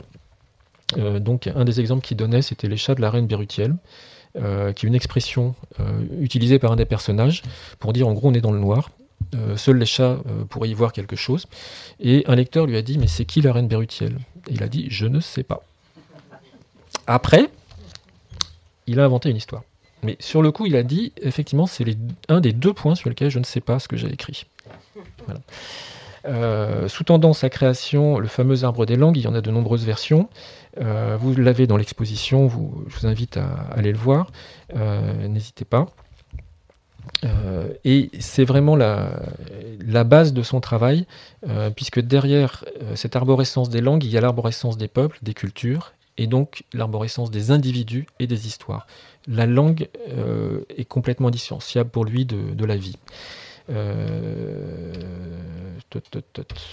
voilà. Euh, un exemple d'érudition. Vous avez à gauche un poème dit par Aragorn en arrivant à Edoras, évoquant Eorl le Jeune, roi fondateur et mythique du Rohan. Et à gauche, un vrai poème anglo-saxon une traduction qui est, qui est donnée par... Euh, et vous voyez les réminiscences. Euh, derrière la création littéraire de Tolkien, il y a souvent des motifs qui sont des vrais motifs littéraires ou des vrais textes historiques. Mais il les réutilise. C'est pas de la copie, c'est pas du plagiat. Euh, je vous donne euh, quelques autres exemples. Euh, dans Le Seigneur des Anneaux, Pipin assiste à l'arrivée des différents contingents de l'armée du Gondor. C'est une technique littéraire extrêmement connue depuis l'Iliade. On appelle ça le catalogue homérique. César est un des exemples illustres à propos d'Alésia. Il fait la même chose, il fait le catalogue de toutes les tribus de l'armée qu'il a en face de lui. Euh, Homère avait listé tous les Grecs, voilà. Et depuis, les auteurs reprennent, c'est un, topos de la littérature, Voilà. Euh. Et euh, voilà. Alors, quelques mots, je vous l'avais dit sur la question de la théologie. Elle est assez complexe. En apparence, pour synthétiser, il n'y a pas de religion dans l'œuvre de Tolkien. Le mot Dieu n'apparaît quasiment jamais. De temps en temps, mais très très rarement. Vous voyez, les personnages, ils sont en action, il se passe des choses, mais euh, y a-t-il une religion Y a-t-il des religions? Ça n'est pas vraiment clair. En fait, il y en a. Euh, D'abord, les orques ont une religion, leur dieu, c'est Sauron. Manifestement, ça, ça apparaît à quelques endroits. Euh, Après, mais les hobbits ne sont pas des elfes, donc en fait, ils, sont un peu loin, et nous, on voit à travers les hobbits, pas à travers les elfes. Tout le monde sait qu'il y a une espèce de hiérarchie euh, des races, euh, au sens des espèces, qui vivent en terre du milieu. Il y a des hobbits, il y a des nains, il y a des hommes, il y a des elfes. Les elfes sont à part, parce que les elfes sont le peuple qui a approché les puissants. Les puissants, c'est la traduction littérale des Valar. Alors que sont les Valar Euh, Je n'ai malheureusement pas le temps d'en débattre là, mais leur description et leur fonctionnalité les rapprochent énormément des dieux grecs, des panthéons euh, hellénistiques, romains, euh, en gros les panthéons polythéistes. Euh, notamment, vous avez une Valar qui joue le rôle de Déméter dans la naissance des plantes. Les grands Valar se répartissent sur le maître de ce qu'on pourrait appeler les enfers, qui est Mandos, celui de l'océan, qui est Ulmo, celui du ciel, qui est Manwë. Bon. Euh, donc un monde polythéiste. Mais au-dessus de ça, et c'est dit dans un texte qui s'appelle La création du monde, l'Enulindale, euh, de Tolkien, se trouve quelqu'un qui est l'unique. L'unique comme l'anneau, mais c'est pas du tout la même chose, c'est le créateur. Eru, Ilúvatar, c'est les noms qui sont donnés, et il est loin. Euh, en 10 secondes, Eru se balade dans le vide, il crée la flamme, la flamme, c'est quasiment le Big Bang. Le Big Bang n'existe pas au moment où Tolkien écrit son texte, mais euh, enfin scientifiquement, il n'a pas été formalisé. Mais c'est un peu la même idée. Et de la flamme naît la vie. Et de la flamme naissent les Valar, les esprits, les elfes en même temps. Donc les Valar ne sont pas des dieux, c'est juste des super puissants. S'il y avait un dieu, ça serait Eru, le créateur. Et tout le monde sait ça, sauf le lecteur. Donc en fait, tous les personnages savent qu'il y a un dieu, Eru, qu'il y a un créateur, mais ils oublient d'en parler. De temps en temps, il y a des petites allusions, euh, et il n'y a pas de culte organisé. Une des raisons, et Tolkien l'explique dans ses lettres, c'est parce qu'il est catholique. Et il ne se voyait pas, euh, dans un roman, euh, créer une religion qui n'existe pas.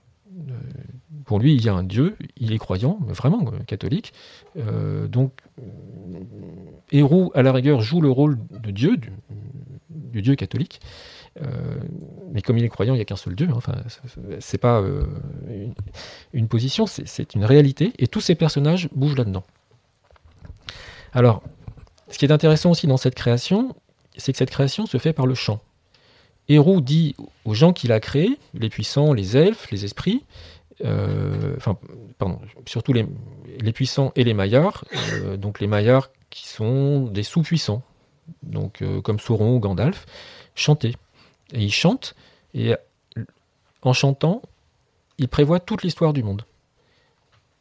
Et la réalisation de l'histoire et tout ce qui se passe après n'est que la réalisation du chant qui a été chanté à l'origine. Ça, c'est un mythe de création.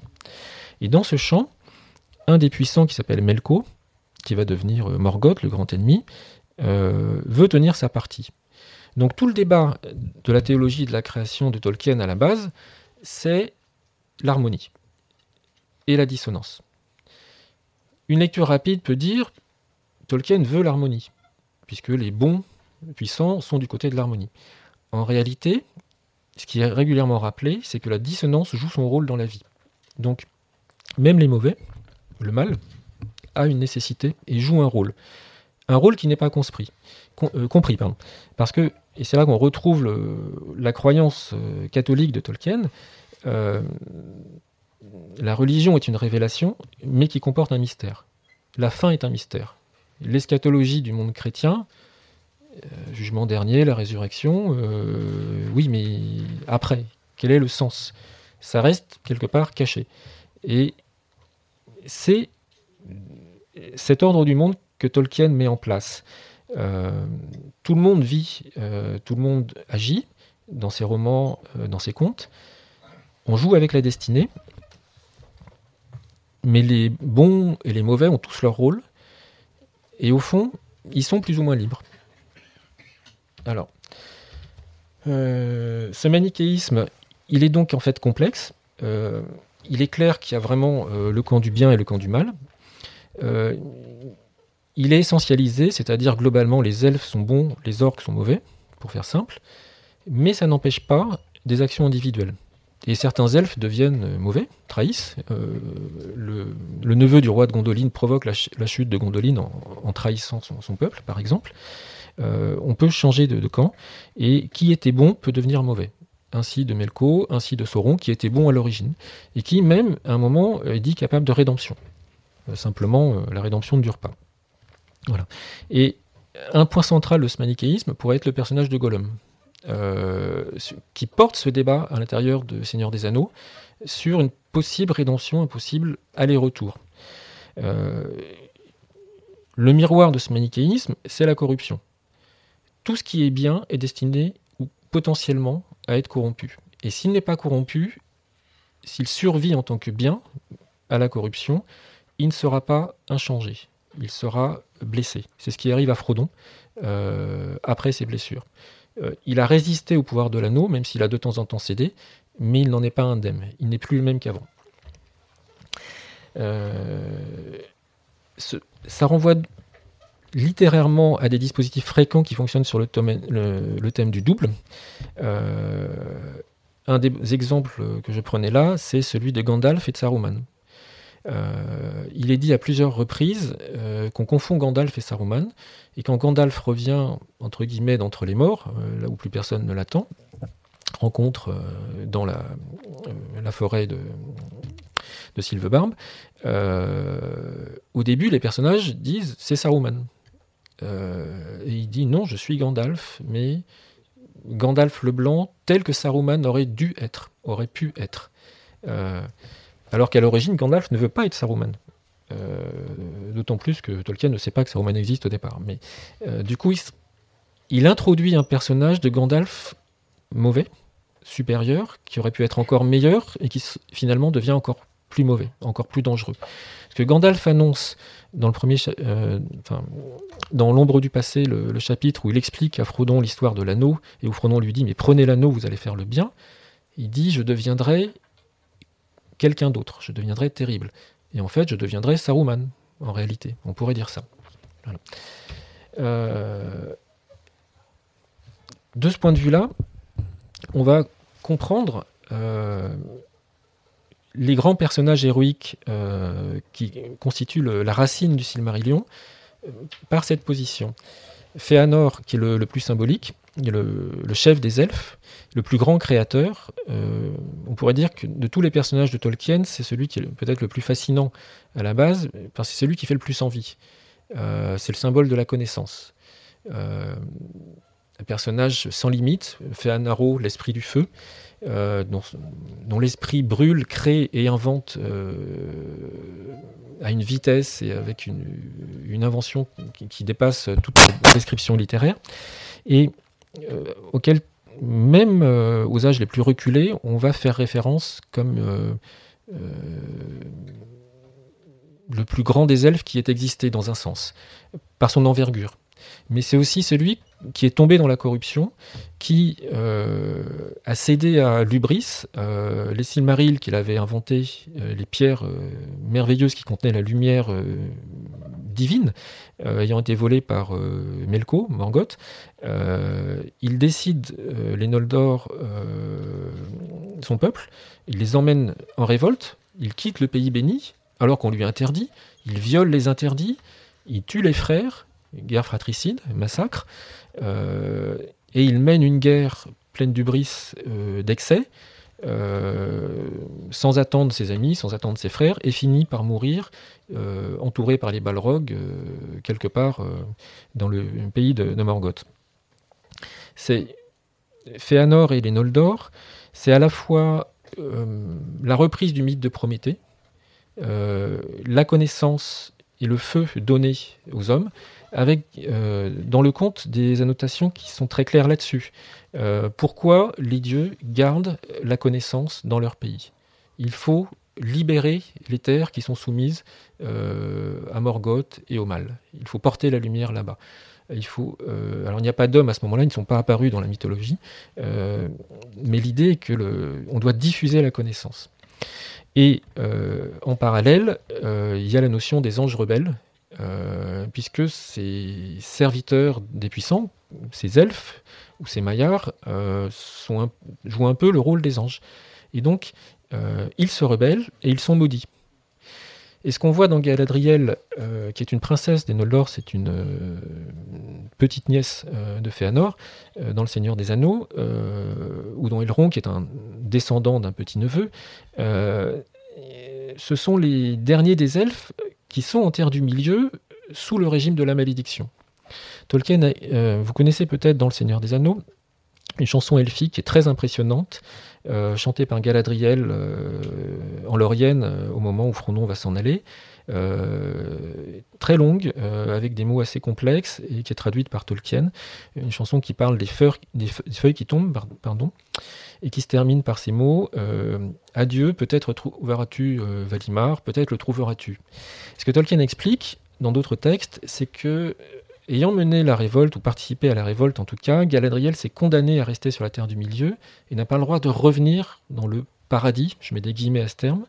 Euh, elle porte toujours la malédiction. Et le message de Galadriel à ce moment-là, euh, le symbole de cette scène, c'est que, ayant renoncé à la tentation de l'anneau que Frodon lui a apporté, la tentation du pouvoir, elle va solliciter l'autorisation d'échapper à la malédiction et de revenir dans son état premier. Euh, de sortir de son statut d'ange rebelle, entre guillemets. Euh,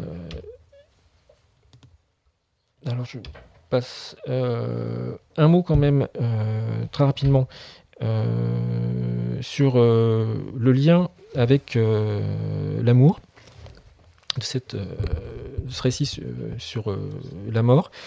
on dit beaucoup qu'il n'y a pas de femme dans Tolkien. en réalité, il y en a énormément, mais pas dans Bilbo, qui est un récit pour enfants et euh, peu dans Le Seigneur des Anneaux, notamment dans la première partie, euh, parce que dans Le Seigneur des Anneaux, ça commence, c'est écrit à la base, c'est structuré comme la suite de Bilbo, récit pour enfants. Donc euh, les histoires d'amour n'avaient pas leur place. À partir du moment où ça bascule dans une autre conception, les femmes réapparaissent, et notamment parce qu'il invente le personnage d'Arwen à peu près au deuxième tiers du roman et qu'il réintègre ensuite rétrospectivement dans le roman. Mais sinon, il y a énormément de personnages euh, féminins et d'histoires d'amour. La première histoire, euh, et la plus connue des histoires d'amour, c'est celle de euh, Luthien et Beren.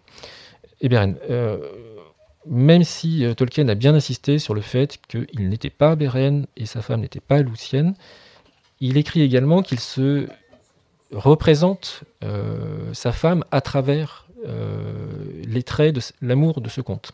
Pour lui, c'est une transfiguration plus qu'une allégorie de l'histoire d'amour euh, qu'il vit avec sa femme.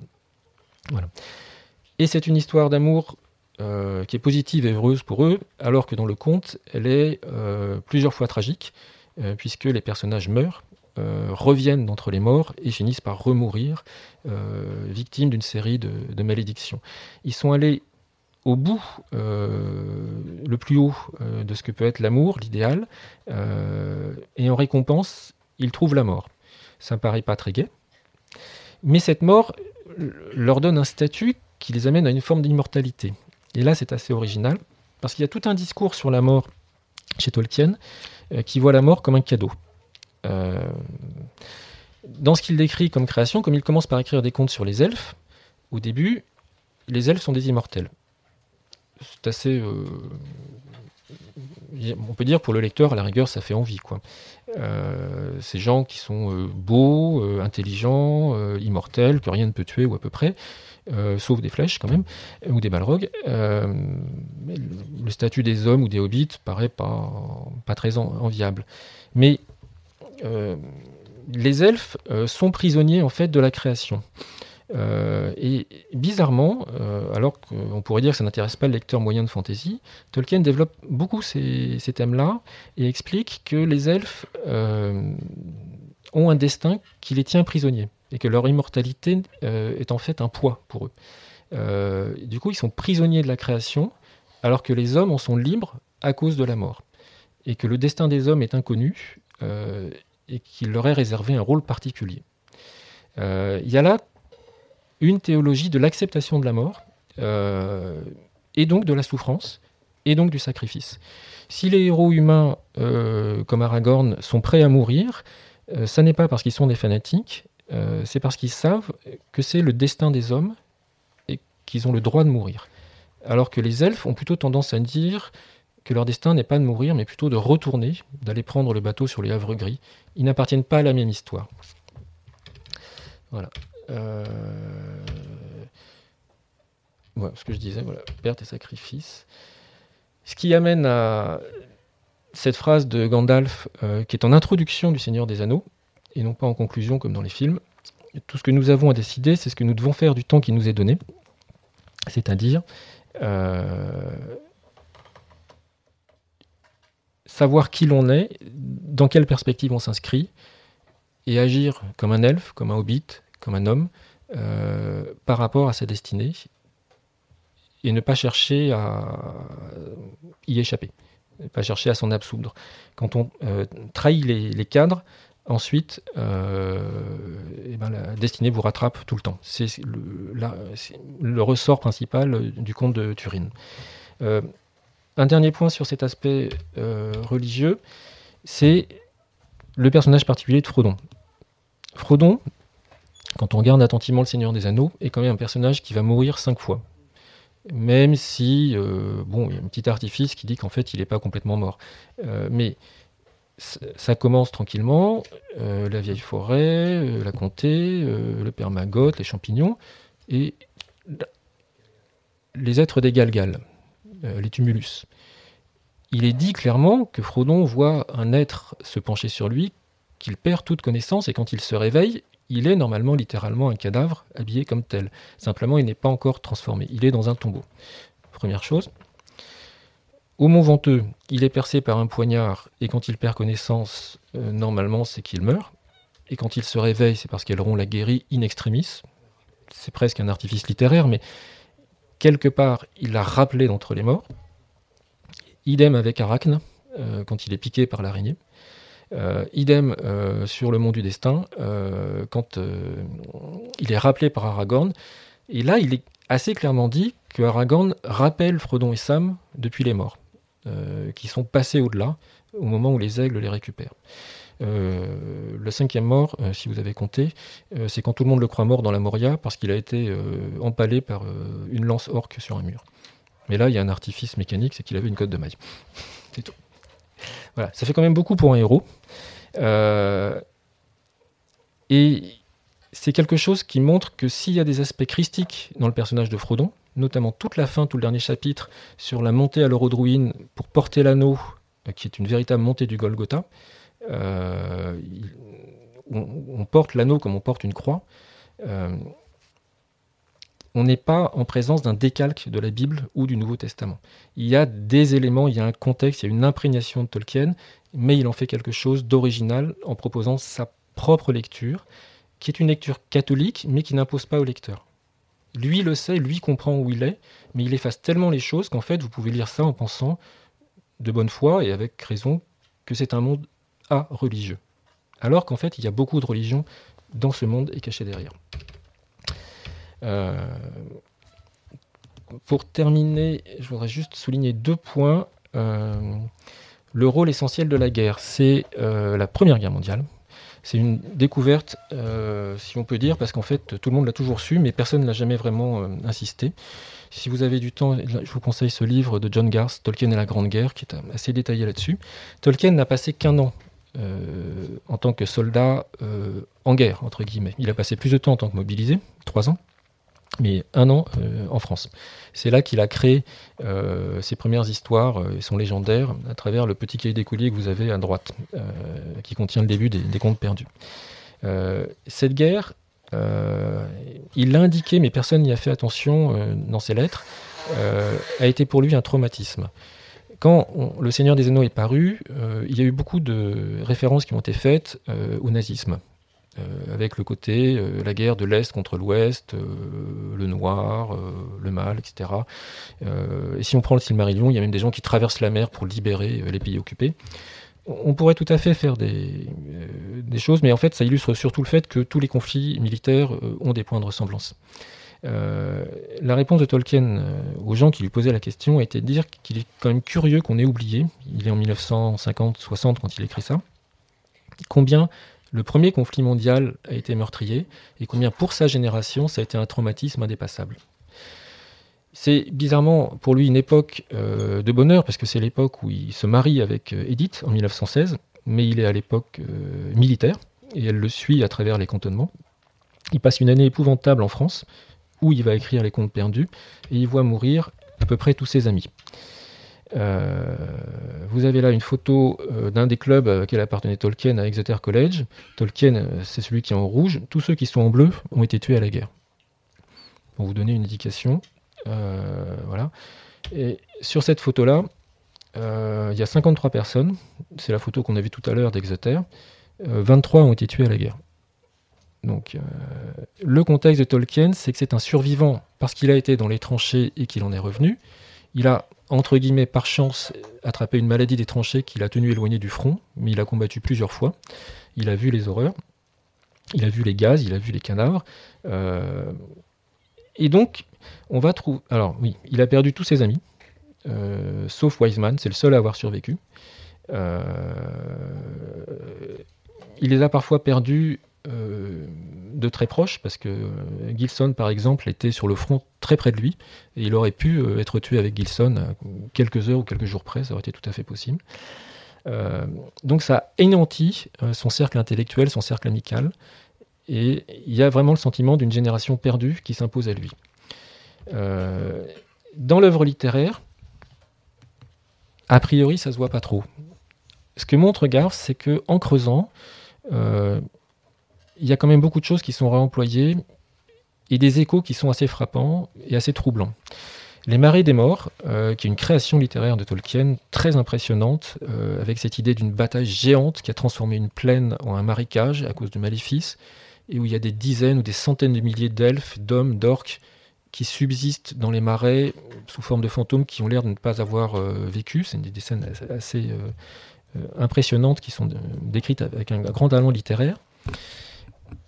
Garth rapproche ça euh, de l'expérience du soldat euh, dans les tranchées, dans les no man's land, où les cadavres restent pourrissants dans la boue, dans les flaques, euh, sur la Somme, hein, pendant l'hiver, le printemps, et où, quand on marche, si on tombe, on tombe littéralement sur un cadavre. On marche sur un cadavre, et que l'eau, la terre, le cadavre, tout ça se mêle en un, en un tout assez indiscernable. dans la première version de la chute de Gondoline, il y a énormément de dragons qui apparaissent. Et quelque chose d'assez frappant que vous voyez sur cette illustration euh, récente, hein, qui est un, illustrateur de, de Shenvin qui, a fait une couverture, euh, c'est que ces dragons, pour la plupart, ne sont pas des êtres vivants, ce sont des mécaniques.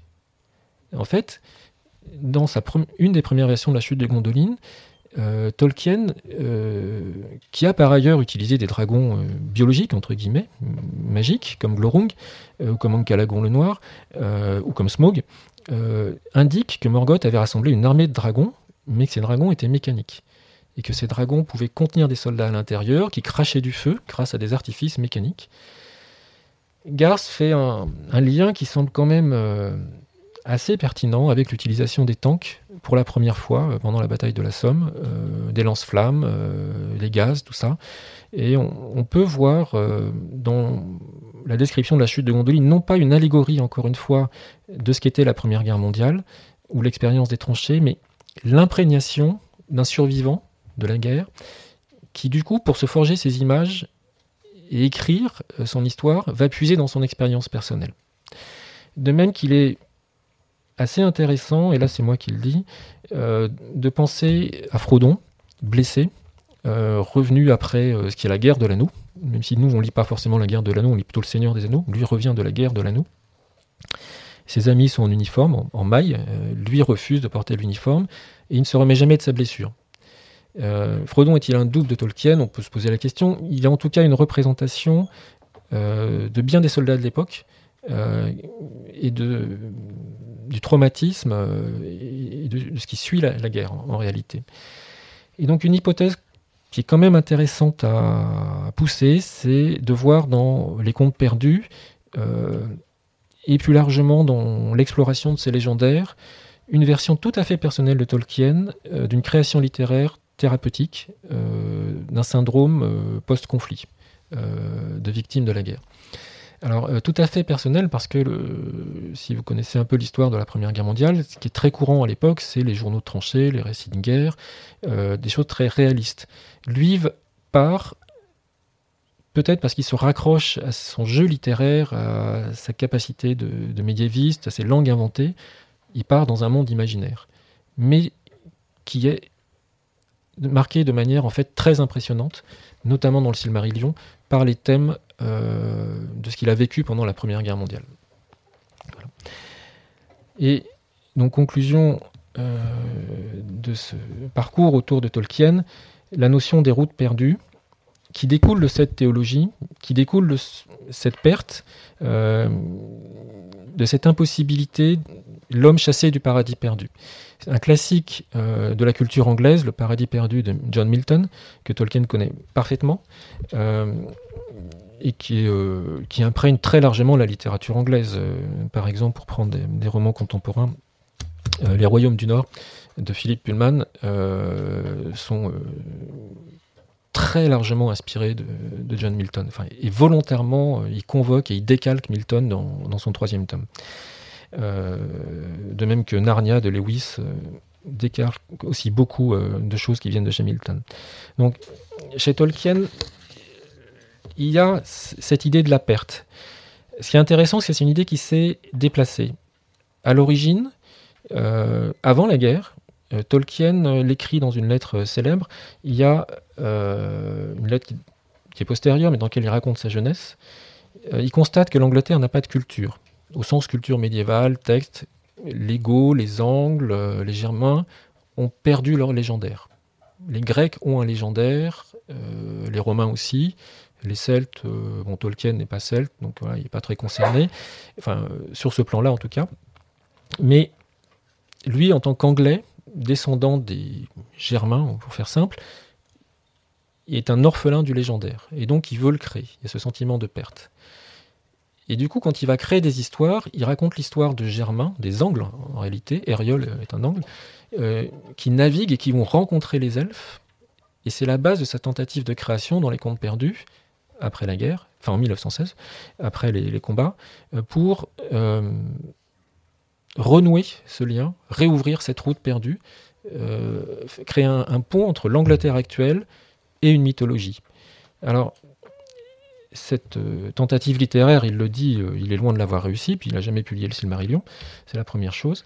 Mais c'est ça qui l'a amené à créer la Terre du Milieu. Et je pense que ça éclaire un, élément important des personnages créés par Tolkien, c'est que ce sont des voyageurs de féerie je ne sais pas euh, si vous avez tous lu Le Seigneur des Anneaux Bilbo. Une chose qui est frappante, c'est qu'on a parfois l'impression d'être dans un guide de voyage. Un peu le guide bleu ou le guide vert, euh, voire le guide du routard euh, pour l'auberge du poney fringant, bonne bière, voilà, etc. Il y a parfois des notes très humoristiques hein, chez Tolkien. il y en a même énormément. Et parce qu'il a une technique qui amène ses personnages à chaque fois dans un monde nouveau à certains moments, tout chapitre est un nouveau monde.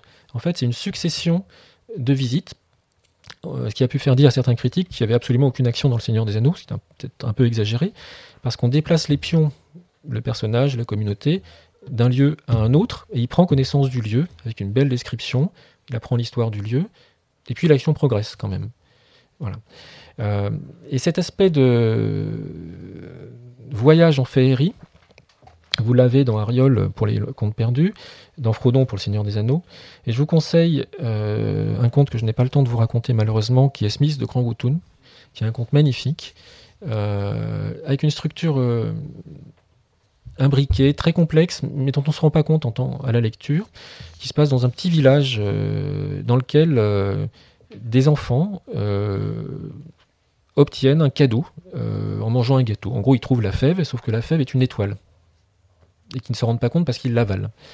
Et cette étoile apparaît ensuite sur leur front, ils sont marqués, ils sont élus, et ça leur donne le droit d'aller en féerie, ce qui est le cas de Smith. Et Smith voyage en féerie, il en profite, et il ne se rend pas compte que la féerie est également à côté de lui. Parce que euh, le cuisinier qui fait le gâteau est en fait le roi des elfes, qui a voyagé dans l'autre sens pour découvrir le vrai monde. Voilà.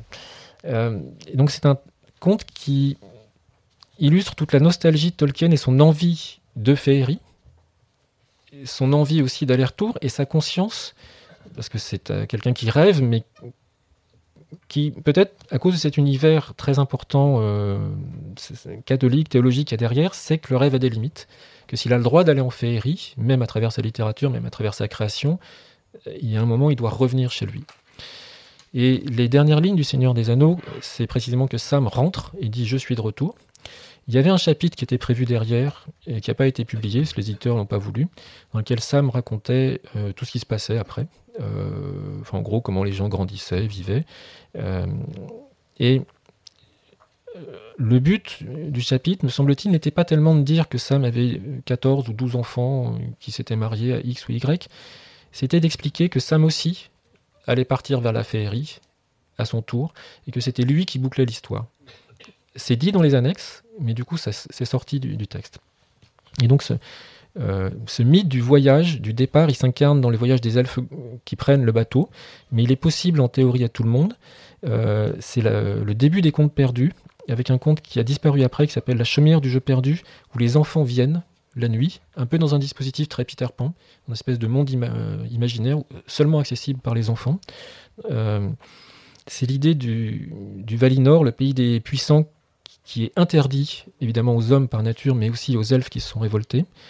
Et c'est l'idée de Numénor, la Grande Terre, le pays mythique, l'Atlantide de Tolkien, mais où il a complètement réinterprété, et l'idée de ce que l'homme pouvait être de mieux, le sommet de ce que peut atteindre l'humanité, quelque part, c'est Numénor, mais c'est quelque chose qui a disparu et qu'on a perdu pour toujours, et que malgré tous les efforts, on ne pourra jamais euh, retrouver.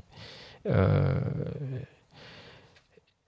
et sur la fin, euh, il faut dire aussi qu'une fois que les elfes sont partis, à la fin du Seigneur des Anneaux, les elfes partent. Et quelque part, Tolkien boucle son dispositif littéraire. Il a conçu son dispositif sur l'idée du voyage entre Faerie, monde des puissants, pays béni, Valinor, euh, et monde réel, terre du milieu. À partir du moment où les elfes sont partis, la route perdue n'est plus perdue, elle est simplement fermée complètement disparu. Le voyage n'est plus possible. Euh, c'est même dit à propos d'Arwen dans, un des contes, euh, le dernier bateau est parti, même si elle voulait, elle ne pourrait pas le prendre. Et donc, Tolkien, euh, en fait, a vécu ça. après avoir écrit Le Seigneur des Anneaux, il a tenté d'écrire une suite. Il a arrêté tout de suite. Il a dit, bah, c'est pas drôle, il n'y a pas d'elfes. mais ce qu'il voulait dire manifestement, c'est il n'y a plus de magie. Ça n'a aucun intérêt d'écrire une histoire privée de la féerie. Et ce qui domine la création littéraire de Tolkien, c'est donc cette faculté qu'il a d'emmener son lecteur et ce projet, et lui-même au passage, en féerie pour un voyage temporaire, euh, mais qui transforme le lecteur et ne le laisse pas indemne sur un plan positif, pas comme Frodon a été, euh, lui, euh, indemne sur un plan un peu plus négatif. Voilà.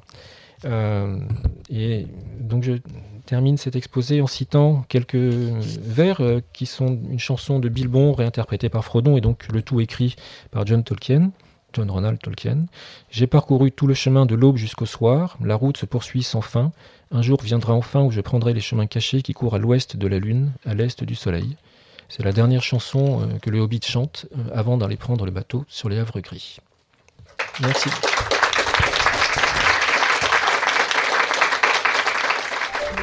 Vous venez d'écouter un podcast de la Bibliothèque nationale de France.